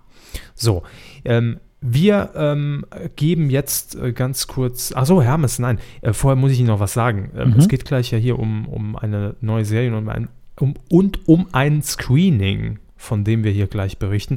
Aber stellen Sie sich vor, ich habe schon vertwittert, ich habe Frau Engels endlich mal getroffen in Berlin. Grüße. Grüße, ja, wirklich nach ungelogen und ne, man sagt ja gerne mal so eine Zahl und übertreibt, aber sieben Jahre. Ungefähr, ja. Also solange ja. es die Kuh gibt, kann man ja ansetzen und wir sind in unserem verflixten siebten Jahr ja jetzt. Richtig, also sechseinhalb, sieben Jahre äh, kenne ich jetzt Frau Engels schon. Sie haben sie ja schon mal getroffen. Ja, in Köln. Und das ist aber auch, ich weiß gar nicht mehr, zu welchem Anlass ich da war. Ist aber auch schon, ich war noch mit dem Auto da, das ist auch schon länger her, dass ich das mit dem Auto gemacht habe. Bestimmt auch schon drei Jahre her, mindestens. Als Sie noch ein Auto hatten und einen Führerschein? Nein, ich habe immer noch Auto und Führerschein, aber ich bin schon lange nicht mehr im Auto nach Köln gefahren. Mhm. Also auf jeden Fall war das äh, in diesem Rahmen äh, sehr schön und äh, ja, längst mal überfällig. Das ist wahr. Das treibt die sich auch immer überall rum, wo wir nicht leben. Ne? Ja, Mensch. Arbeit, ja, ich weiß. Gründe hat ja jeder. So, Herr Hammers, ich weiß gar nicht, ähm, ob Sie es die vergangenen Tage mitbekommen haben, aber ich habe hier bei uns auf der Facebook-Seite der Medienkuh einen kleinen Aufruf gestartet. Und zwar äh, konnten sich ja Hörer ähm, bei uns melden für ein exklusives Screening einer neuen Pro7-Sendung. Mich haben Sie wieder nicht gefragt. Ja. Äh, nein, Sie waren ja nicht in Berlin zugegen. Sonst hätte ich das natürlich getan. Logisch. Na gut, lass ich nochmal durchgehen. Hm, danke, Sie sind sehr gnädig. Aber ähm, ich kam da über ganz dummen Zufall kam ich daran äh, und hatte die Möglichkeit, ähm, die neue Sendung Kiss Bang Love immer donnerstags äh, nach Germany's Next Topmodel, äh, da einfach so ein paar Kuhhörer von der Weide mit reinzuziehen äh, in die Astor Lounge äh, nach Berlin. Da wurde das Ganze gezeigt, ein paar ausgewählten Journalisten, äh, natürlich den Protagonisten der Sendung und einigen Zuschauern. Und ein Kuhhörer von uns war dabei und der ist jetzt äh, bei uns in der Leitung und zugeschaltet, nicht als Lesereporter, nein, wir gehen den Schritt weiter, sondern als äh, Q-Reporter, Thomas Richter. Ja, hallo, Herr Körber und auch Herr Hammes. Hallo Thomas, bist du wieder gut äh, in Hamburg angekommen? Ich bin gut in Hamburg angekommen, den Weg auf mich genommen. Ich muss zugeben, ich war vorher noch in Dresden und hatte es sozusagen sowohl nach Hamburg als auch nach Berlin nicht so weit und war sehr froh, dabei zu sein. Ich ja, war begeistert. Danke schon mal. Ja, sehr gerne, sehr gerne. Ähm, du hast jetzt die Sendung äh, zum ersten Mal gesehen, bevor sie jetzt im TV ausgestrahlt wurde. Ähm, vielleicht erstmal so generell, du kannst den, den, den Hörern ja gerne mal das, das Setting beschreiben. Wie hast du es wahrgenommen? Warst du zum ersten Mal bei so einem Screening äh, von einer Sendung? Erzähl uns mal. Okay, ähm, ich war noch nicht äh, das erste Mal äh, bei diesem Screening oder bei überhaupt einem Screening. Ich war witzigerweise schon mal bei dem Werbescreening ähm, der 7-One Media, der, äh, des Screenings in Hamburg. Da wurde das Programm ähm, des Jahres 2015, 16 den Werbepartnern vorgestellt. Ich habe mich da so ein bisschen reingeschlichen. Also ich bin kein Oligarch oder äh, Besitzer eines, einer großen Firma, die bei euch werben könnte. Aber ähm, Pro7 Sat1 war so gnädig äh, und hat mich reingelassen. Ähm, ich will gar nicht wissen, wie du es angestellt hast, aber gut, gut. Das war aber ein ganz, das war aber ein ganz anderes Setting, ähm, ähm, weil bei euch war es ja monothematisch. Ihr habt ganze Sendungen gezeigt, während das vor anderthalb Jahren ähm, ein Querbeet-Trailer-Screening äh, war mit äh, Produktionen, die teilweise noch gar nicht produziert worden sind. Mhm. Und ähm, ich will, bevor ich was zur Sendung sage, erstmal was zu dieser Location sagen. Ja, gerne. Das war ähm, die Astor Film Lounge oder wenn ich den Namen nicht sagen kann, einfach nur eine Film Lounge äh, in Berlin. Ähm, alles und ich war noch nie so in einem so einem tollen Kino, außer natürlich im IMAX oder in Kinos, äh, die eine besondere ähm, Präsentationsfläche haben, Projektionsfläche. Weil das war so, ein, so eine richtige Filmlounge, wo man liegen konnte. Ich weiß nicht, warst du während des Filmbesuchs auch im Saal oder hast du da vor, äh, vor dem Raum mit deinen Kollegen gesprochen? Mit Kollegen rede ich generell sehr wenig. Ich bin da sehr ja. autark, äh, was das Arbeiten angeht. Nee, ich war schon im Kino und äh, Hermes, das wäre was für Sie gewesen. Ich dachte auch schon, das so als, als Fernsehsaal einfach mal ne, privat, wo man einfach die Sendung auf, auf großer Leinwand gucken kann. Also Beinfreiheit ohne manche, Ende. Manche Hotels haben ja auch solche äh, Screening Rooms, wo dann irgendwie so 20 Leute reinpassen, aber dort hätten mhm. wirklich sehr viele Leute reingepasst. Aber es waren trotzdem ähm, nicht so viele. Also man fühlte sich schon in einer exklusiven Atmosphäre. Ähm, so stellt man sich ein bisschen ein Pornokino vor. Nur. Ich, ich glaube, dass du da eine sehr romantische Vorstellung von Pornokinos hast. Ja, aber erzählen Sie mehr. Kinos kenne ich mich aus, wissen Sie. Ähm, In allen. So. ja. Bist du am Sitz kleben geblieben, ist immer die Fangfrage, ja. Nein, aber äh, so ein kleiner intimer Rahmen und Sitze, in denen man liegt, das ist ja generell jetzt schon mal nicht schlecht für ein Format, das Kiss Bang Love heißt. Ne? Sind wir uns einig? Ja. Da hast du recht. Also, ja, intim kann man die Atmosphäre schon nennen und ähm, nicht nur die Atmosphäre war toll, sondern auch das, was uns da auf der Leinwand geboten worden ist. Also ich habe mir erst vorgestellt, dass es ein Format ist, ähm, das vielleicht ein bisschen reißerischer ist. Also Kiss Bang Love, der Titel klingt erst so, als wäre das so ein Bachelor-Verriss, ähm, mhm. dass dann vielleicht wirklich in der ersten Folge geküsst wird und dann kommt es zu mehr, aber es war doch ein sehr behutsames Format jetzt im positiven Sinne. Also es war nicht langweilig, aber es war so, dass man das Thema Küssen schon sehr gefühlvoll in Szene gesetzt hat. Also man hat sich Zeit gelassen, ähm, die einzelnen Kussszenen zu zeigen und ähm, später dann auch ähm, in speziellen Locations dann auch das Kennenlernen. Also man kann es vielleicht so erklären, dass ähm, eine Frau mit verbundenen Augen dasteht und zwölf Männer dann auch mit verbundenen Augen nacheinander diese Frau küssen dürfen. Und mhm. man sieht dann an der Reaktion der Frau, ob sie ähm, sich vorstellen kann, diesem Herrn noch eine Chance zu geben. Ich hatte jetzt gehofft, von dem Koch auch was zu essen, der vorher die anderen bekocht hat, aber wieder knapp Ja, da, das, ist, das ist sowieso das Interessante, dass, dass Das die- wäre Vox, Herr Hammes. dass, Ja, der stimmt. zwölf, dass der zwölfte Mann dann sozusagen indirekt elf Männer geküsst hat, weil ja die alle vorher schon mit ihr geküsst haben. Also sozusagen die. Es ist eine gute Immunabwehr wahrscheinlich, äh, die jetzt diese Dame hat. Äh, Ja gut, aber darüber denkt man ja jetzt im Club auch nicht unbedingt nach. Ne? also wenn ich am Wochenende im Berghain unterwegs bin, ne, da denke ich wirklich nicht an sowas. stimmt. Also Nun gut. das ist ja. Hätten Sie auch bei dem Format mitgemacht? Um Männer zu küssen? Nee, jetzt. Äh, Oder, an, oder andersrum? Also Ich persönlich sagen, nicht ähm, da habe ich auch mit Ihnen gesprochen, Herr Körber, dass äh, in dieser Folge, wie auch in allen Folgen, ähm, was ja eher eine weibliche Zielgruppe hat, wirklich die Frau im Mittelpunkt steht und Männer dastehen. Also das ist das Konzept. Das dreht sich auch nicht in dieser Staffel wahrscheinlich. Ähm, ja, und das ist ähm, dann können die Frauen sich mehr damit identifizieren, auch eine Bewertung abzugeben. Das ist ja eh auch ein Element der Sendung, dass ähm, in einem anderen Raum live ähm, zwei Freundinnen, also in diesem Fall waren es zwei Freundinnen, stehen, die auch so ein bisschen von außen bewerten, ähm, ob denn dieser Typ was für diese Frau sein könnte. Also das bringt noch mal so eine zweite Ebene, so eine leichte Lästerebene mit rein, die es aber auch sehr, ähm, ja, sehr spaßig ma macht. Also das ist sozusagen dann der Kommentator, so ähnlich wie beim Sport ist das dann die beste Freundin, die so ein bisschen auch einschätzt, ob das was sein könnte. Und die hat ja diese zweite Ebene noch, dass sie eben sehen kann, was, ähm, wa- was er auch optisch mitbringt. Genau.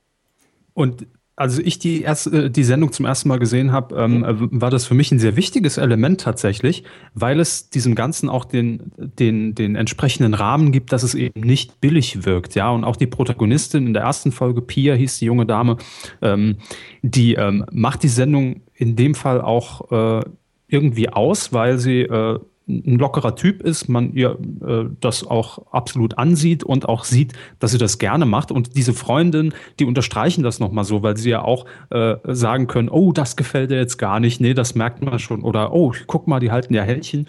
Also das fand ich persönlich so einen wichtigen Punkt, um das Format eben nicht, wie es ja anhand der Trailer gerne mal äh, in, in den sozialen Netzwerken jetzt diskutiert wird, uh, RTL 2 Niveau, äh, fand ich nicht dadurch. Also Generell nicht. Also ich habe ähm, auch noch mal heute auf Twitter geguckt, was denn überhaupt so unter Kiss Bang Love ähm, schon zu sehen war. Und wahrscheinlich waren das auch Reaktionen von ProSieben-Zuschauern, die die Trailer gesehen haben. Und äh, die haben dann sehr unnette Worte für die Pia äh, in den Mund oder in den äh, Twitter-Schreibfluss gegeben. in den Mund gelegt passt ja zum Format. Ja, genau. Also äh, auch Wörter mit SCH am Anfang, äh, wie man eine Frau eigentlich nicht nennen sollte. Das fand ich ein bisschen unfair, weil diese Leute ja die Folge auch noch nicht gesehen haben. Also man sollte wirklich dieser Folge mal äh, die Chance geben. Vom Trailer wäre ich vielleicht auch nicht drauf gekommen, aber das war ein guter Weg, durch das Screening jetzt ähm, so ein bisschen Sympathie für das Format zu entwickeln. Also das fand ich schon sehr schön. Hermes, würden Sie einschalten aufgrund dieser Beschreibung?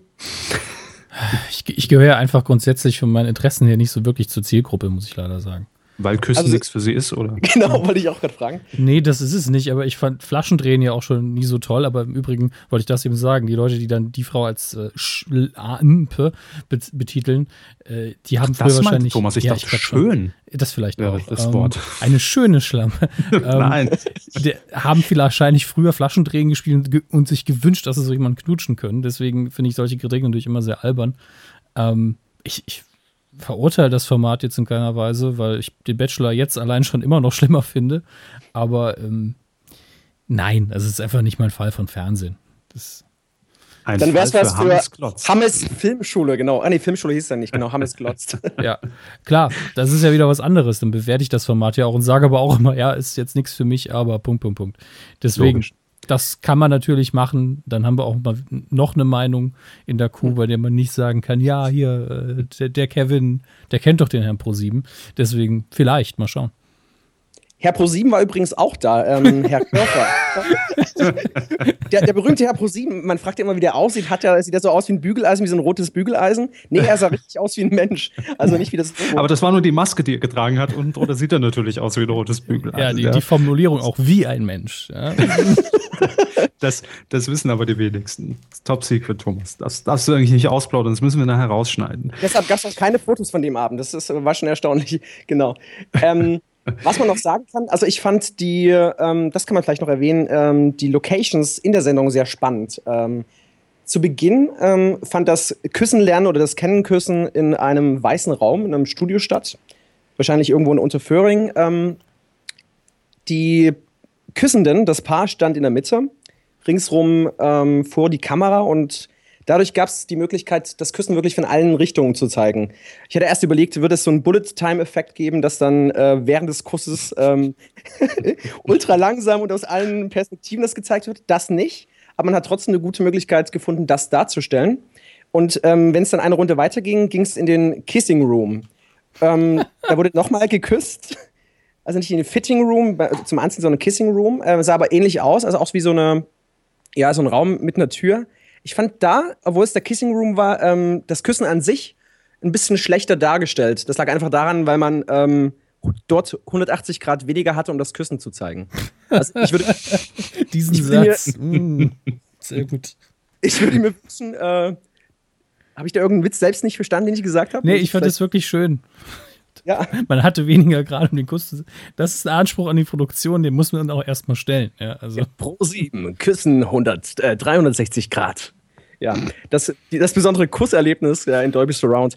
Ähm, ich würde mir vielleicht wünschen, äh, Herr Herr Körber, wenn Sie sogar Einfluss auf die Produktion hätten, äh, zu sagen, dass da vielleicht eine. Äh, eine ich ich schreibe mit, es ist, es ist Live-Marktforschung, was wir hier betreiben. Ich schreibe schon die ganze Zeit mit, ja. Ich habe es ja. Also 180 auch, äh, Grad plus. Vergangenen mhm. Montag schon mal gesagt, ähm, dass man vielleicht dort hinten, wo die Tür ist, ähm, noch so eine durchsichtige, so eine halbdurchsichtige Plexiglasscheibe reinmacht.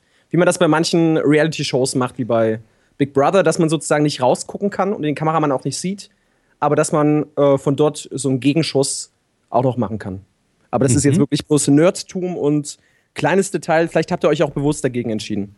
Aber ich fand es auf jeden Fall angenehm, das anzuschauen. Die Location stimmte.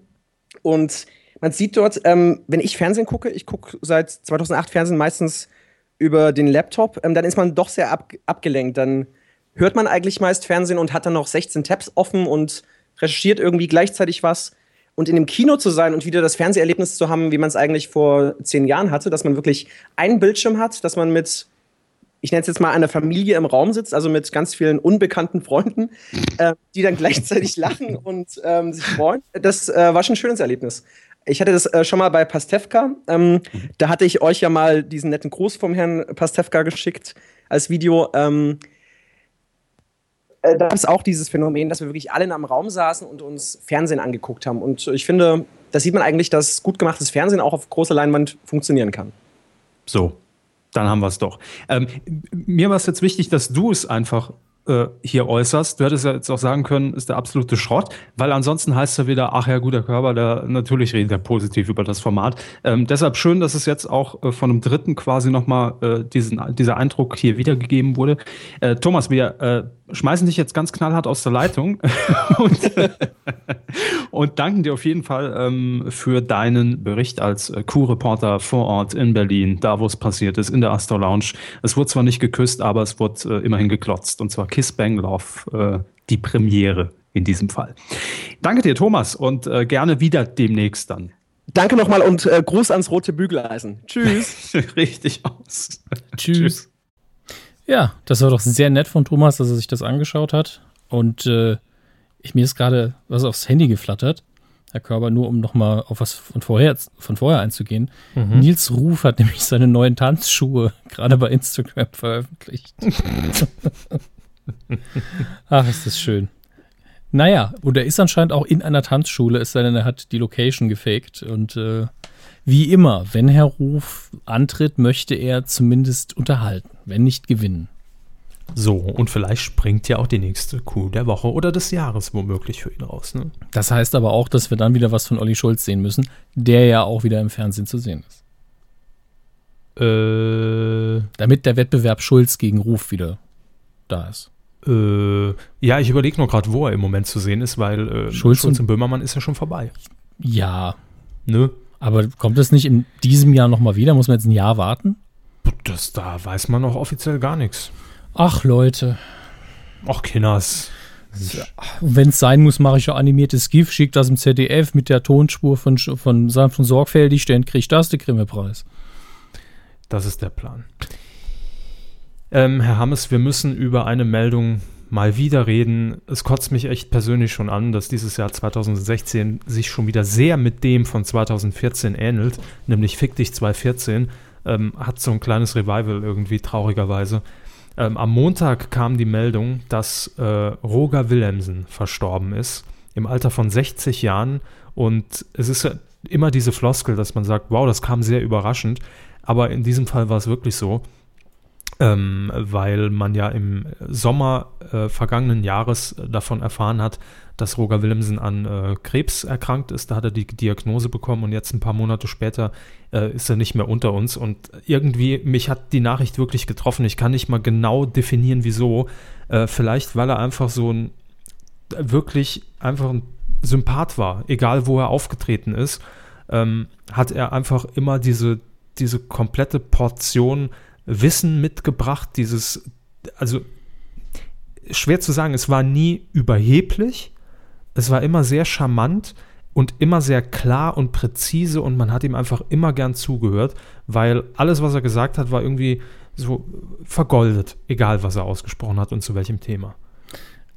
Ich habe Willemsen das erste Mal, glaube ich, äh, bewusst wahrgenommen in irgendeinem Beitrag mit Anke Engelke, in dem sie Mhm. sich Willemsen als, ich glaube, es, war so ein, war ein Sketch, als intellektuellen Berater quasi eingestellt hat, weil Mhm. sie sich als Figur natürlich innerhalb ihrer Redaktion als intellektuell äh, ihren Redakteuren unterlegen gefühlt hat und er dann ständig intelligente Sachen für sie gesagt hat.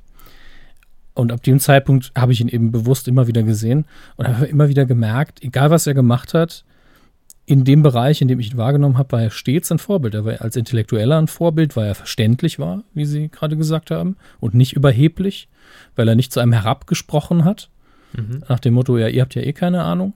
Als Medienmensch war er auch ein Vorbild, weil er eben auch hier den Anspruch zwar oben hatte, aber verständlich geblieben ist und auch den Anspruch an sich dann auch immer gestellt hat.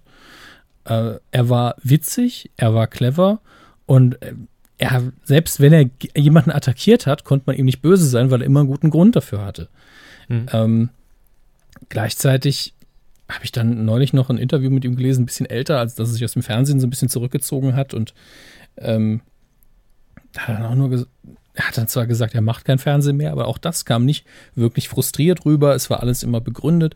Ich weiß nicht, er war einfach rundum eine Figur, die ich nur positiv wahrgenommen habe und wo ich äh, immer, wenn so etwas passiert, wenn man so früh von einem geht, und es war ja auch hier wieder, Grüße an die Bohrer von nebenan, das Arschloch Krebs, ähm, tut es mir so ein bisschen weh, dass ich dieses, sein Werk im weitesten Sinne, das ja sowohl Bücher, er hat ja sehr viele Bücher veröffentlicht, als auch Literaturwissenschaft und Fernsehen umfasst, nur in vielleicht einem Prozent wirklich wahrgenommen habe. Es ist zum einen was Schönes und damit ende ich sowas auch immer gerne, dass man sagt, hey, guckt euch einfach an, was der Mann gemacht hat. Es gibt sehr viel zu entdecken und das ist natürlich positiv, das, was er einem hinterlassen hat. Ähm, aber es ist auch so traurig, dass man ihn zu Lebzeiten nicht so wirklich hat wertschätzen können. Warum auch immer, weil man nicht dran gedacht hat. Äh, und es kam für mich halt auch deswegen aus dem Nichts, weil ich wusste zwar, dass er an Krebs erkrankt ist, aber es ist nun mal ein großer Unterschied zwischen, ja, ist an Krebs erkrankt im Alter von 60 Jahren, bis zum Tod rechnet man ja mal mindestens mit einem Jahr. Und im August ist es bekannt geworden, dass er an Krebs erkrankt ist. Das heißt, man Genau. hat die Meldung schon nicht mehr in Erinnerung. Aber es Äh. war noch sehr früh tatsächlich. Ja, ähm, Sie haben vorhin über das erste Mal gesprochen, wo Sie ihn wahrgenommen haben und äh, ich habe jetzt tatsächlich in meinem Gedächtnis gekramt und es ist eigentlich, äh, es hört sich vielleicht etwas albern an, aber es passt eigentlich oder es beschreibt genau das, was ihn ausgemacht hat, nämlich dass er äh, auch gerne dabei war bei Sendungen und sich auch selbst gar nicht zu ernst genommen hat. Ähm, natürlich könnten wir jetzt ja aufzählen, 91 hat er bei Premiere angefangen mit einer Interviewsendung, äh, wo er wirklich großartige Interviews geführt hat, was ich auch nicht wusste, mit Otto Hepburn, Mhm. mit äh, ähm, einem Kannibalen habe ich gelesen. Also äh, wirklich eine sehr bunte Interviewreihe. Aber er ist auch immer wieder in Sendungen aufgetaucht, wo man ihn nie vermutet hätte. Später zum Beispiel bei Sarah Kuttner, sehr häufig Mhm. zu Gast gewesen in der Sendung äh, auf äh, Viva und MTV. Äh, natürlich auch bei Pastewka ein Gastauftritt in einer Folge. Und mein erster Kontakt damals mit Roger Willemsen war äh, bei RTL Samstagnacht. Denn Stefan Jürgens hatte bei RTL Samstagnacht eine Rubrik, die nannte sich Wilhelms Woche. Und da hat er Roger Willemsen parodiert. Ja, Und ich kannte Woche. Roger Willemsen nicht. So, und da habe ich irgendwann mal im ZDF lief das, glaube ich, seine Sendung, nämlich ähm, äh, Willemsens Woche. Willemsens Woche, genau. Äh, und äh, äh, Steff, Ude Jürgens, soll ich schon sagen. Stefan Jürgens hat eben als Wilhelm Wilhelmsen äh, Roger Wilhelmsen parodiert. Und in irgendeiner Folge, nachdem ich dann aber beide mal so für mich abgeglichen hatte, damals im Alter von 10, ähm, kam Roger Wilhelmsen dann zu RTL Samstagnacht als Gast bei Wilhelms Woche mit Stefan Jürgens. Und ab da hat der Mann irgendwie meine Sympathie, weil vorher hatte ich den immer nur so beim, beim Seppen im ZDF wahrgenommen und das war halt eine Kultursendung, hat, interessiert er mir null mit 10, also mich zumindest nicht. Und ähm, ab dem Moment war der sympathisch. Also da hat er sich irgendwie bei mir das, äh, das Herz erobert und seitdem äh, immer gerne gesehen, egal wo er aufgetreten ist. Ich finde es eben immer wieder beachtlich. Also er hat angefangen zu habilitieren, also er hätte fast den Professortitel erlangt, äh, hat es dann Gesundheit, hat es dann abgebrochen, äh, hatte seinen Doktor aber schon in der Tasche, wenn ich das da richtig sehe, oder ver verwechsel ich gerade. Ähm, doch, Dissertation hat promoviert, er hat nur seinen Doktortitel anscheinend nicht geführt, was ich ihm tatsächlich zugute halte. Und die Habilitationsschrift hat er eben äh, nicht beendet, beziehungsweise er hat die Habilitation nicht beendet, aber hat dann ein Buch zum ähnlichen Thema veröffentlicht später und war auch immer mal wieder Gastprofessor. Und das ist eben, das ist halt so ein Level, wo man nicht erwartet, dass jemand dann auch Quatsch macht, was ich auch sehr schade finde tatsächlich. Aber dann findet man auf YouTube immer noch diesen Piloten, ich weiß gar nicht mehr, auch mit Sarah Kuttner, ich bin mir nicht mehr sicher, von einer Sendung, wo alle besoffen sind und, und, sie- und versaute Dinge erzählen, weil er einfach eingesehen hat, oder ähm, das war für ihn vielleicht gar nicht so eine Leistung, für ihn war das vielleicht immer so, dass Schwachsinn und Kultur sich eben nicht ausschließen. Dass die eigentlich ich erinnere mich. ja, dass die eigentlich zusammengehören. Ähm, ich google's mal gerade, weil das durchaus sehenswert war. Das haben wir irgendwann schon mal verlinkt, Ja. erinnere ich mich dran. Willemsen und ich weiß nicht ich mach mal Kuttner wieder dabei oder ich mache einfach nur Pilot dabei. Denn es war irgendein Pilot, der nie in Serie gegangen ist. Hm. Und äh, ich weiß wirklich nicht mehr. Charlotte Roach, Wahrheit oder Pflicht, genau. Richtig. Das war das. Und ich glaube einfach, dass da alle sehr, sehr betrunken waren. Es ist noch direkt eine, eine Flasche eingeblendet im, im Bild. Äh, und das Ja, ist gut, weil man einfach. die zum Drehen braucht, Hermes. Da muss er auch vorher leer sein. Das stimmt. Und das Schöne, es gibt sogar mit englischen Untertiteln. Und äh, Roger Willemsen, ganz ehrlich, er wird uns sehr fehlen und die wenigsten werden es merken. Also das Massenpublikum ist ja leider schon sehr lange an ihm vorbeigedriftet. Aber er war fürs Fernsehen sehr wichtig und nicht, nicht nur fürs Fernsehen. Ja, Und wir haben jetzt ähm, tatsächlich sehr lange darüber geredet, aber ist mir auch scheißegal, weil es zeigt einfach nur, dass es ein sehr wichtiges Anliegen war, das nochmal zu erwähnen. Coup der Woche. Ja, der Coup der Woche. Hermes, Sie haben es, glaube ich, äh, in diesem Fall vor mir gesehen. Ich habe es mir erst die, die letzten Tage angeguckt, aber äh, schon kurz nach der Ausstrahlung der goldenen Kamera, der Verleihung, kamen sehr viele ähm, Twitter-Mentions und, und auch ähm, Facebook-Einträge und Nachrichten, dass das definitiv Coup der Woche werden muss. Ja. Und das sehen wir genauso zum Glück. Ja, Es geht nämlich um Dunja Hayali, die wir hier ja auch im Rahmen der Coup des Jahresverleihung und des Votings schon mehrfach erwähnt und, und gelobt haben. Ähm, und auch vor wenigen Wochen, als Klaus Kleber plötzlich im ZDF Morgenmagazin anrief, um äh, Dunja Hayali mit auf den Weg zu geben, hey, Bock auf eine goldene Kamera im Bereich äh, beste Information. Ähm, und diese Verleihung fand eben jetzt statt. Und Frau Hayali hat mal wieder eine Marke gesetzt, denn sie hat eine sehr bewegende Dankesrede gehalten. Äh, egal ob vorbereitet oder nicht oder in Teilen vorbereitet, scheißegal, es kommt auf den Inhalt in diesem Fall an. Ne? Das ist richtig, deswegen wollen wir einfach reinhören. Der Körper hat sie auf das Wesentliche runtergeschnitten, auch wenn sie natürlich in der Länge ähm, genauso gut, wenn nicht besser ist. Das kann man sich auf YouTube nochmal angucken oder auf unserer Facebook-Seite haben wir es verlinkt. Für hier müssen aber dann grobe zwei Minuten reichen. Und äh, hier ist Frau Herrli in ihren eigenen Worten. Warum tust du dir das mit dem Hass in den sozialen Medien, aber auch in den Leserbriefen an? Erstens gibt es auch schöne Dinge da zu lesen, ähm, aber ich setze einfach wirklich immer noch auf den, naiverweise vielleicht, auf den Dialog. Mich interessieren andere Meinungen, andere Argumente, auch zur Selbstreflexion. Aber was in den, was da gerade abgeht, ist wirklich mit Verrohung von Sprache überhaupt nicht mehr zu beschreiben. Bedrohung, Beschimpfungen, Beleidigungen, Vergewaltigungswünsche. Keiner hört keinem mehr zu. Worte werden einem im Mund verdreht, aus dem Zusammenhang gerissen. Und wenn man nicht die Meinung des Gegenübers widerspiegelt, dann ist man ein Idiot, eine Schlampe, ein Lügner oder total ferngesteuert. Legen Sie doch gerne den Finger in die Wunde und streiten Sie mit uns, diskutieren Sie mit uns, weisen Sie uns auf Fehler hin. Wir sind Journalisten, wir sind keine Übermenschen, wir machen Fehler. Deswegen sind wir aber noch lange keine Lügner. In einem Land, in dem die Meinungsfreiheit so ein hohes Gut ist, darf und muss jeder seine Sorgen und seine Ängste äußern, ohne gleich in die rechte Nazi-Ecke gestellt zu werden. Aber wenn Sie sich rassistisch äußern, dann sind Sie verdammt nochmal ein Rassist. Fertig. Und das müssen Sie auch ertragen können. Und ich habe eigentlich, so viel wollte ich gar nicht sagen, ich hatte eigentlich nur eine Bitte, seien Sie offen. Bleiben Sie fair, differenzieren Sie. Wahrheit braucht einfach Zeit. Das sind Dinge, die meine Eltern mir mit auf den Weg gegeben haben, andere und Andersdenkende zu respektieren. Menschen in Not, unabhängig von Herkunft, Hautfarbe oder Religion zu helfen. Demut, Anstand, Menschlichkeit, Dankbarkeit. Und ich bin heute sehr dankbar und möchte einem der wichtigsten Menschen in meinem Leben, oh Gott, danken. Und ich kann gar nicht hingucken, das ist meine Schwester, einfach weil ich dir so unfassbar viel zu verdanken habe. Und ohne dich und ohne Mom und Dad würde ich hier heute Abend niemals stehen. Anna Erhöpkem, Killishkthir, Elif Schukran und Ihnen allen einen echt fetten Abend. Hoch die Tassen! Ja, ich glaube nicht der Begeisterung äh, im gesamten Saal an diesem Abend ausgelöst, sondern äh, auch das Pressefeedback darauf ähm, entsprechend gut und völlig zu Recht und sehr klare Worte und mal wieder eine sehr klare Haltung und ich glaube, dafür schätzen wir sie sehr. Ja. Äh, ganz eindeutig, Coup der Woche, da müssen wir gar nicht mehr zu sagen, Kinders. Äh, es ist alles gesagt in dieser Rede. Äh, von daher, ja, sehen wir ganz genauso. So, fertig, Coup der Woche, eingetütet, mal wieder Frau Hayali, das wird noch was mit, dem, mit der goldenen Kuh, ich sag's Ihnen.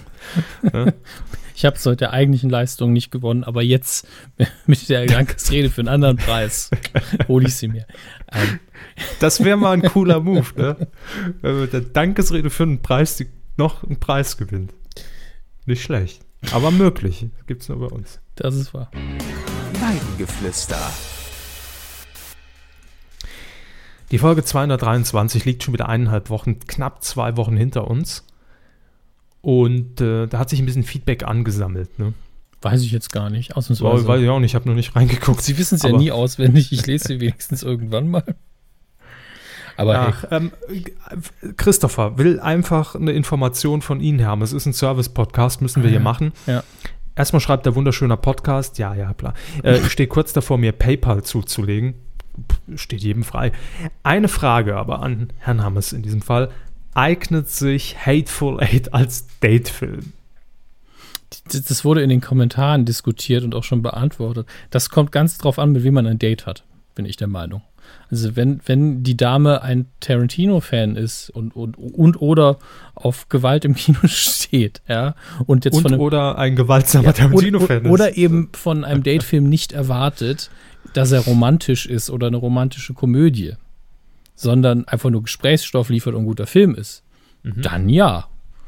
Wenn es aber jemand ist, der sagt, ne, ich möchte schon, dass dann geknutscht wird auf der Leinwand und alles schön ist, dann, dann würde ich. Kiss Bang Love empfehlen. Dann würde ich Kiss Kiss Bang Bang empfehlen. Den guten Film. Ähm, das ist einfach die Sache, ja. Also ich habe bei sowas eben keine Klischee-Vorstellungen. Für mich ist es ein guter Date-Film aber da müssen eben auch beide Seiten einverstanden sein in dem Fall.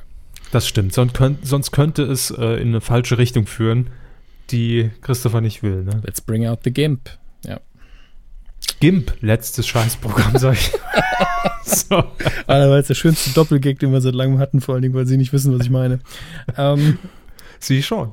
Das reicht doch. ja, das reicht. Dirk Diggler hat noch geschrieben, auch ein sehr, sehr schöner Name. Schöne, Dirk D- D- Dickler. ja, schöne Referenz. Ähm, er schreibt, zu The Hateful Eight kann man noch sagen, und da hat er recht, das hatte ich vergessen, dass dieser in Deutschland in vier Kinos in der sogenannten Roadshow-Vorstellung gezeigt wird. Das war das, was ich gemeint hatte mit den verschiedenen Kinos, die das noch ausstrahlen können. In Berlin, Hamburg, Essen und Karlsruhe. Und dass diese Fassung acht Minuten länger ist. Ähm, und dass zu Beginn des Films vor verschlossenen Vorhängen eine Ouvertüre gespielt wird. Und zwischendrin gibt es auch die normale In Intermission, also eine bewusste Pause, die nicht zum Popcorn-Verkaufen da ist. Also das wird wahrscheinlich trotzdem passieren, aber ne? Ähm, die Pause dauert zwölf Minuten und wird von der Musik von Ennio Morricone begleitet, was erklärt, ich habe ja angesprochen, dass im Film selbst gar nicht so viel Musik von ihm drin ist. Warum das so ist? Weil er die Pause und einfach den Vorspann nochmal spielt, den wir gar nicht mitkriegen. Darf man nicht vergessen. Ähm, so, und zusätzlich zum Film bekommt da jeder Zuschauer noch ein Begleitheft. Ja, was denn los? Der Reichtum ausgebrochen. Ähm, schön. Und ein Revolver in die Hand. Ja, und das Ganze ist dann eben die analoge Projektion auf 70 Millimeter. Ne? 120 Kilo Film, schreibt Dirk Dickler. Nette Sache. Ich hoffe, dass. Ein schöner ja. Fun-Fact. Ich- Ich finde auch, dass das eine Wer wird Millionär-Frage sein könnte. Wie schwer, Wie viel wiegt der Hateful Eight? kommt drauf an, im Winter immer ein bisschen mehr. Ne? Naja. Ähm, Max Snyder, die alte Infoquelle, hat ähm, hier geschrieben, was das Bestehen des Dschungelcamps angeht, habe ich gelesen, dass ITV, also Produktionsfirma, den Vertrag mit der Location in Australien schon um zwei Staffeln wieder verlängert hat. Weiß nicht, Der wo es, Fuchs. ich weiß nicht, wo es gelesen hat. Normalerweise kann man ja auch trauen. Ähm, ich meine, es wäre ja auch doof, wenn man das jetzt irgendwo in Köln-Bölk drehen müsste. Von daher. Naja, zwei Jahre wundern mich jetzt aber auch wieder nicht. Nein, das ist ja immer eigentlich eine Selbstverständlichkeit, dass der Dschungel weitergeht. Aber war ja nur ne, unsere Frage so leicht rhetorisch vielleicht, aber auch mal sehen, ob es nächstes Jahr weitergeht. Gut. Was haben wir denn noch? Haben wir noch was? Haben Ähm, Samuel David Herr geht nochmal auf Ironie in Kommentaren ein. Tatsächlich ein sehr guter Beitrag, aber der ist jetzt zu lang. Ähm, kann man aber gerne lesen, rufe ich auch hiermit dazu auf. Unter der letzten Folge, das war die 223, was? 23. vielen Dank. 223. So, dann haben wir noch die, weiter die Diskussion über den Date-Film. Podcasten hat noch Ja, was. Podcasten lobt sie, Herr Körber, dass Sie letztes Mal so stark im Filmbereich mitkommentiert haben wie selten davor. Also ich habe mal was gesagt.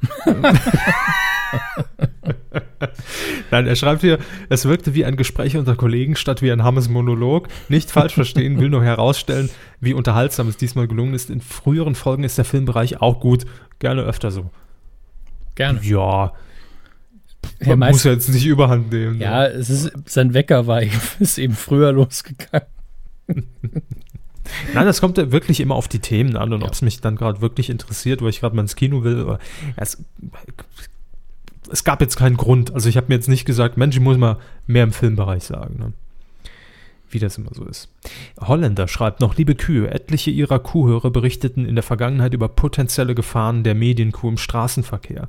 Heute konnte ich mich bei der Fahrt von der Arbeit nach Hause vor Lachen nicht mehr vollständig auf den Straßenverkehr konzentrieren, als sie beide die qualitativ, ja, hochwertigen Jamba-Wortspiele zum Thema Lügenpresse abließen.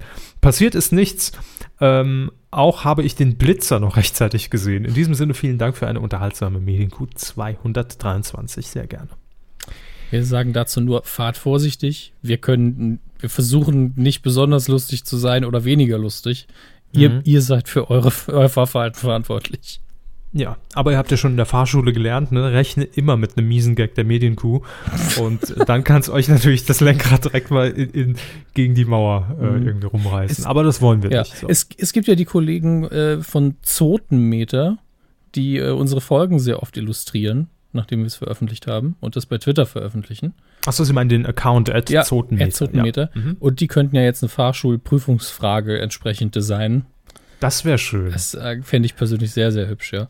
ist auch schön, wenn man so, wenn solche Leute das einfach machen. Da so, kann die Grafikabteilung das mal eben machen. Das, das wäre nett. Ich habe Das so dachte eine, ich auch gerade. ich hab so eine crazy Idee.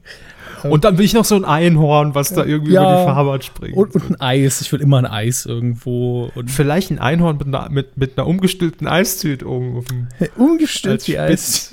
Haben wir noch nie gehabt. Ähm, Ben grüßt uns äh, hier noch, äh, was heißt grüßt? Hallo. Ich glaube, irgendwo ist auch ein Gruß versteckt in dem Kommentar. Er lobt uns für die Folge. Ähm, der Servicetyp mit dem Lügenpresse-Klingelton, den kann er als Dresdner besonders gut be- gebrauchen, sagt er.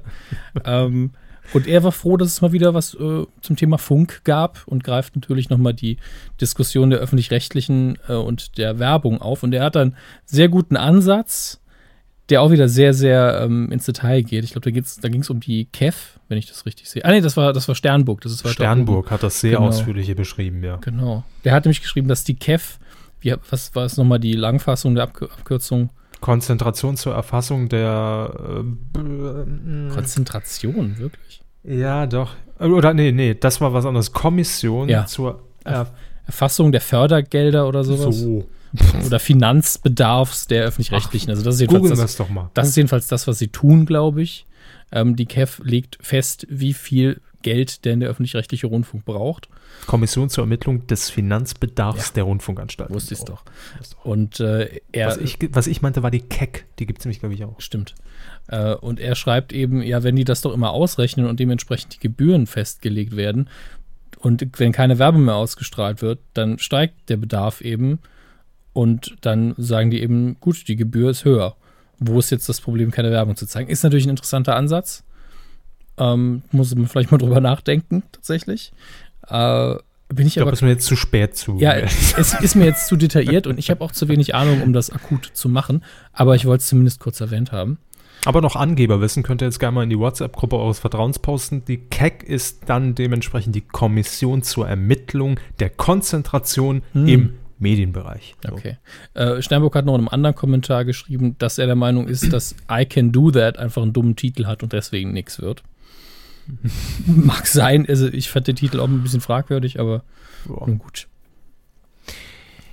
Gut, ähm, dann hätten wir es im Groben schon. Und Ja. ähm, wenn ihr ähm, natürlich auch Kommentare zu dieser Folge habt, dann gerne unter die Folge 224 auf medienq.de. Und äh, wie immer danken wir auch den Leuten, die uns weiterhin bei Patreon unterstützen, über kumazon.de einkaufen, Werbung anklicken wie ein Bekloppter oder uns einfach so Geld in Umschlägen zukommen lassen. All das ähm, trägt natürlich dazu bei, dass diese Kuh diesen Qualitätsanspruch jede Woche aufs Neue wieder Dass sie das nicht ernst rüberbringen können mit dem Qualitätsanspruch. Nee, das funktioniert nicht. Das ist so eine Sperre. Sobald ich Qualität in den Mund nehme, ist es nicht mehr die Kuh.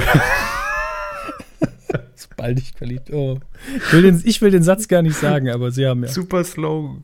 Nehmen Sie Qualität in die Ohren. Medienkuh. Gute Nacht. Meine Ach. Güte. Ist humorig heute irgendwie. Das ist Ja. bunt gemischt. Ich, ich mag's. Also es ist alles dabei in dieser Woche. Ähm, Ja, die Kuh ist wie das Leben. die, Ich höre mich schon an wie Hornauer langsam Ja. mit seinen, seinen dummen Sprüchen. und vor allen Dingen sind auch immer so Ansätze dabei, wo ich denke, uh, jetzt will er was singen. Vorher würden wir machen, wenn wir König für Deutschland wären und, und jetzt eine neue Kuh ist wie ein neues Leben. Schalalalala. Genau. In der Ballermann-Version. Schalalala in der Ballermann. Daten Sie mich mal ab. Die Star Wars News der Woche. Ach, Star Wars. Ähm, wir müssen immer noch ein Bei Datum festlegen. von, von Disney sind, Ja. sind Lichtschwerter angekommen, die tatsächlich, also die lassen sich einschalten, so mit Sound und so Mhm. weiter. Wo ist es angekommen? Bei, Im Büro bei uns. Warum habe ich noch keins? Ja, äh, das äh, weiß ich nicht. Ich habe es direkt verbrannt. 100 Euro kostet so ein Ding, ne? Ja, deswegen wollte ich ja von Ihnen eins haben. 100 Euro. Ja, die, die richtig guten, die richtig guten sind, sind auch wirklich teuer. Ähm, schneidet man sich auch ganz schnell die Hand ab, muss man aufpassen. Ähm, Star Wars Episode 7 ist jetzt schon länger in den Kinos, läuft auch immer noch. Wir kommen auch noch gleich zur Chartplatzierung, die es aktuell gibt. Ich will nur ganz kurz einen äh, Blick auf die großen Charts lenken, die nicht für die Inflation angepassten. Da hat man es in den USA schon mal auf Platz 1 geschafft. Und weltweit knabbert man, glaube ich, nur noch an Titanic und Avatar. Und Num, num, num. Titanic könnte man noch kriegen, Avatar glaube ich tatsächlich nicht mehr dran. Wir sind jetzt aber in einem Bereich, wo es nur drei Filme gibt, die weltweit über zwei Milliarden eingespielt haben. Und äh, da, Als ob sie jemals an Avatar geglaubt hätten. nee, ich glaube ja nicht daran, dass Episode 7 Avatar noch schlagen kann. Zumindest nicht weltweit. Es geht mir beides am, am Hintern vorbei, aber ich hoffe es auch nicht. Wir müssen ja noch einen Avatar-Audiokommentar machen. Ja. Und wir müssen auch noch ins Kino. ne? Ja, So das, das, das stört mich jetzt nicht so. Ja, mich schon. Wer weiß, wie, das, wie lange wie lang Star Wars noch läuft. Ja, dann sollten wir nächste Woche vielleicht mal ins Auge greifen. Ich bin ja bald in München. Also vielleicht können wir es dann irgendwie erledigen. Nun gut. Werfen Sie mal einen Backstein in mein Fenster, dann weiß ich ja, dass Sie es sind. Ich suche einfach nach dem Haus, wo gebohrt wird. Ich werde es schon finden. ja, Vor, fü- immer den Ohren. ja, vor fünf Stunden äh, kam folgende Meldung rein. Star Wars Episode 8. Dreharbeiten haben begonnen. War das nicht gestern schon? Nee, die Meldung kam vor fünf Stunden. Es kann natürlich sein, dass es gestern war, dass sie angefangen haben, aber die Meldung kam vor fünf Stunden. Oder Aber- vorgestern? Es ist frisch genug, dass man von einer News reden kann. Ja. ähm, ja, auf jeden Fall. Man hat jetzt angefangen zu drehen. Die Kameras laufen und wir freuen uns darauf, das 2017 im Dezember zu sehen. Dieses Jahr erstmal Rogue One, zu dem es noch überraschend wenig zu sehen gibt. Allerdings ist man da fast fertig. Rogue One äh, steht hier, ist so gut wie fertig und natürlich, dass die Produzenten das alle lieben, ist ja klar. Oh, love it. We love it. It's great. It's awesome. The people will love it. If not, we're going to kill somebody. Ähm, in dem Artikel hier steht sogar, äh, es wäre natürlich seltsam gewesen, wenn jetzt der Chef von Disney gesagt hätte, oh Mann, das Ding stinkt. da haben sie natürlich recht. Ähm, ansonsten habe ich, glaube ich, noch zwei kleine News rausgesucht. Steven Spielberg verfilmt Steven Spielberg. Danke. Ready Player One. Ähm, Mhm. Das ist jetzt keine Neuigkeit an sich, das haben wir, glaube ich, hier auch schon mal erwähnt. Aber verschiebt den Start tatsächlich, weil er Angst davor hat. Er will nicht gegen Episode 8 im Kino starten, wenn der Mann einfach Weichei. Ahnung hat. Der hat auch damals gesagt, Episode 7 hat das Potenzial, einer der erfolgreichsten Filme aller Zeiten zu werden. Und wo ist er? Auf Platz 2 Minimum. Ähm, und in den USA hat er ja recht, da hat er sogar Platz 1 geknackt. Und er äh, verschiebt jetzt Ready Player One auf, wann haben wir das hier? Äh, wahrscheinlich auf den 30. März 2018. Das ist ja bald. Ja, wir müssen in der Zukunft leben, was das angeht. Matti. Ja, Danke, Doc Brown, für den Satz. für den Satz. Hm, Wir müssen in der Zukunft leben, was das angeht. Das ist so ein Doc Brown-Satz. nein, das hättet ihr nie gesagt. Werfen wir einen Blick auf die Kinocharts, die ich tatsächlich schon mal aufgerufen habe dieses Mal. Ähm, und dieses Mal machen wir mehr als die Top 5 aus gewissen Gründen. Zum einen, um zu sehen, wo Star Wars Episode 7 ist, nämlich auf, ne, wir fangen sogar auf Platz 8 an, würde ich sagen. Auf Platz 8 ist nämlich ein Neueinsteiger und zwar Gänsehaut mit Jack Black. Da hat sich der Auftritt bei Halligalli, glaube ich, nicht so gelohnt. Man ist leider mit äh, relativ schwachen 100.000 Besuchern knapp eingestiegen. Mhm. Auf äh, Platz 7, zwei runter von der 5, ist Star Wars Episode 7. Mittlerweile 8,7 Millionen Besucher. Und auf Platz 6 haben wir auch einen Neueinsteiger. In der ersten Woche dabei Chiller Off Duty. Ähm, da muss ich jetzt zum einen Der ist doch sagen, tot. wer? Schiller. Also Erich Schiller in der Lindenstraße. Ist doch tot. Oh, mehr Licht. äh, Das war auch, glaube ich, Goethe, ist ja egal. Ähm, nun gut. Schiller, Goethe, Faust. Man, ja, man hat ja überall jetzt gelesen, dass es ein Flop ist. Jetzt muss ich aber sagen, jetzt könnte man, wenn, wenn ich die Presseagentur wäre, wäre ich jetzt gemeint, würde sagen, ähm, Schweiger Tatort steigt über Star Wars und Gänsehaut ein. Wie viel haben es denn geguckt? Äh, ziemlich genau 100.000 Besucher. Boah, das ist ja. Also fast- Äh, Wenn man die, ähm, ist ja die wie ein Film auf, auf äh, was weiß ich, D-Max. reicht man da nicht mehr, wenn man einen normalen Tatort im Fernsehen rausbringt? Doch, ne? äh, ich hoffe, die Frage ist sehr, sehr. Es war schon eine rhetorisch. rhetorische, ja. Gut. Ähm, direkt drüber noch ein Neueinsteiger in der ersten Woche. Robinson Crusoe, die, ähm, der deutsche Animationsfilm. Ich glaube, es ist ein deutscher. Mal Gott, schnell nochmal schauen. Für Kinder auf jeden Fall. Nein, tatsächlich Frankreich, Belgien. Ich wusste einfach nur, es ist keine US-Produktion. Äh, auf Platz 4 haben wir in der zweiten Woche, da wir die Neustarts der letzten Woche noch nicht ganz gemacht haben, glaube ich, bisschen überraschend. Nee, doch, haben wir erwähnt. Alvin und die Chipmunks. Road Chip. Wow. äh, mit 134.000 Besucher und auf Platz 3. Da wird direkt auch in meinem Kopf ihre Stimme hochgepitcht, ne? Road Chip. Alvin. Auf Platz 3 Leonardo DiCaprio mit The Revenant. Platz 2, eins runter von der 1. Bibi und Tina, Mädchen gegen Jungs. Einfach mal weggeschlachtet von äh, Tarantino, der in der zweiten Woche jetzt doch auf der 1 ist mit The Hateful Eight. Und äh, sich wahrscheinlich freut. Einfach mal Bibi und Tina doch noch wegbekommen hat. Nicht Das übel. ist eine Leistung. Ja, tatsächlich. Ähm, am Donnerstag, dem 11.02. laufen an. Zum einen Die wilden Kerle, ist mir scheißegal. Dann Sisters mit Amy Pöhler und Tina Fey, die neue Komödie. Eigentlich ist, stehen die beiden ja wirklich für Comedy-Qualität. Äh, ist aber ziemlich gefloppt, was nicht heißt, dass der Film schlecht ist, jedenfalls in den USA. Bin gespannt, wie er ist. Ich weiß nicht, ob ich dazu kommen werde, ihn zu sehen, um ehrlich zu sein. Aber ich sehe die beiden sehr gerne, machen eigentlich meistens lustige Dinge. Vor allen Dingen kenne ich es aber eher aus dem Fernsehbereich. Da gefallen sie mir ganz gut. Dann läuft noch an Dirty Grandpa mit Zac Efron und Robert De Niro. Ich muss leider sagen, dass ich beim Trailer für diesen Film sehr gelacht habe, aber ich habe auch schon mehrfach gehört, dass alle Gag guten Gags im Trailer drin sind. Ähm, die Sto Aber ich habe es jetzt verwechselt mit, diese, mit, mit, mit diesem Jackass-Film. Ich zuerst auch, als ich die Titel gesehen habe. Aber hier ähm, spielt Zac Efron den, das müsste eigentlich der Enkel dann sein, von Robert De Niro. Und kurz vor der Hochzeit von Zac Efrons Charakter äh, fährt er mit seinem Großvater nochmal durch die Gegend. Ich weiß gar nicht mehr wohin, ein Altersheim, bin ich mir gar nicht sicher. Gucke ich mal schnell rein. Äh, Bad Reichenhall. Bad Reichen. Ach du schön. Nun gut, auf jeden Fall überredet sein Großvater ihn vor der Hochzeit noch mit, mit ihm zum Spring Break zu fahren. Nach Daytona Beach.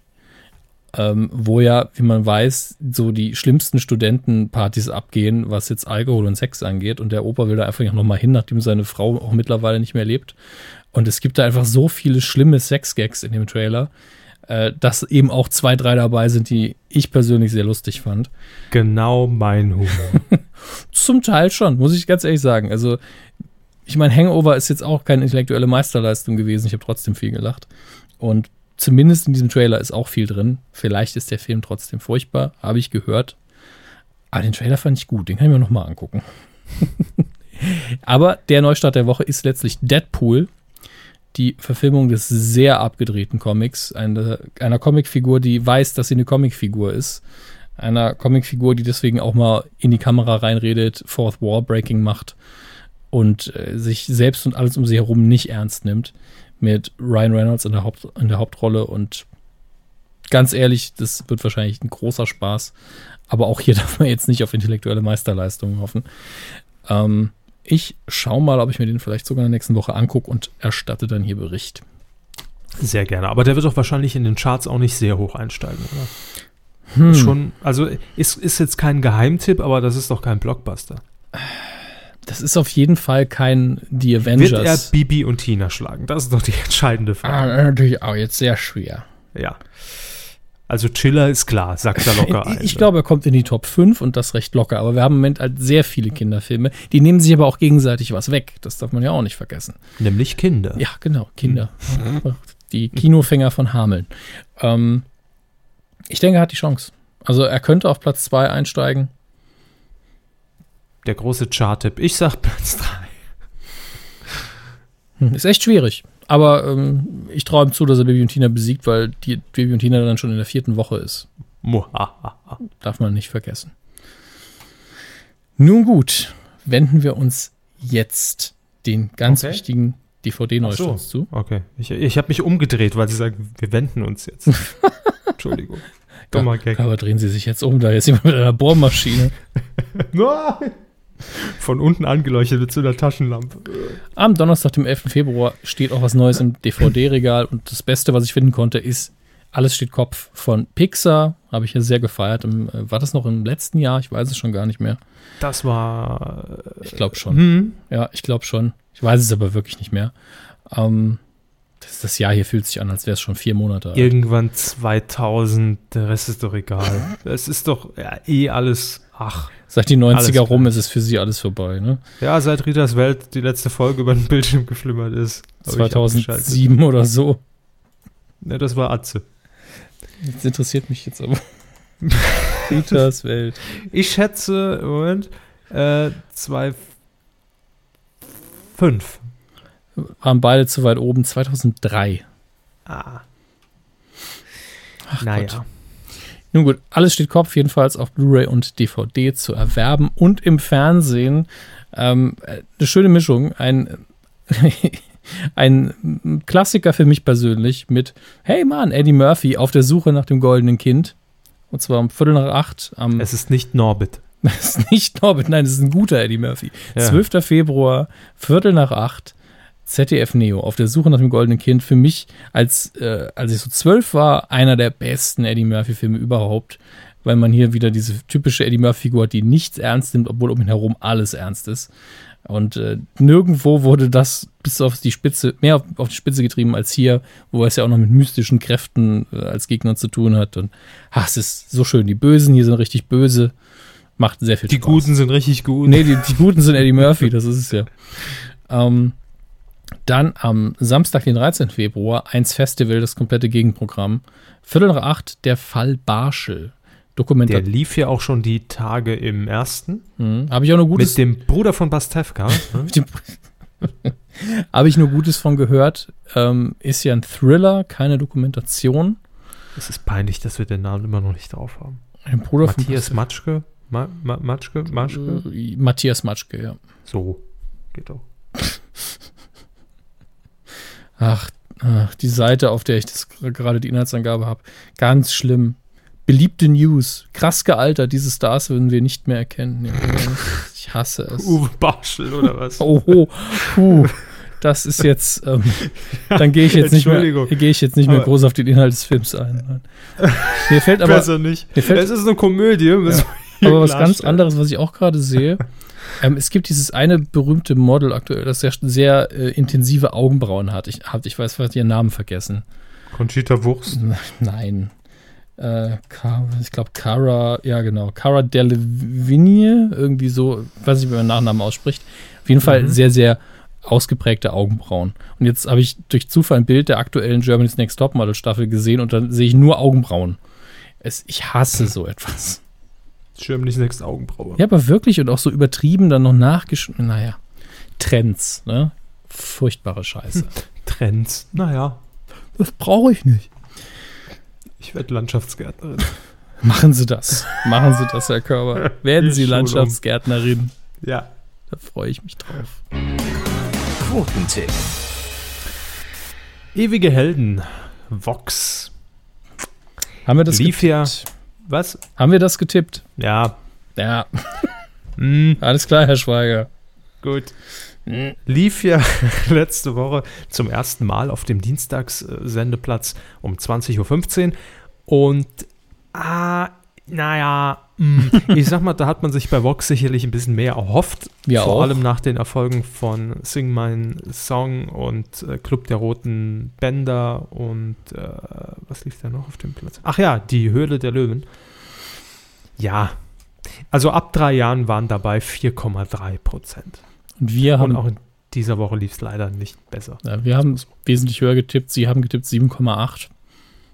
Ja, ich habe es Vox gegönnt und sie sagten 8,4. Ja.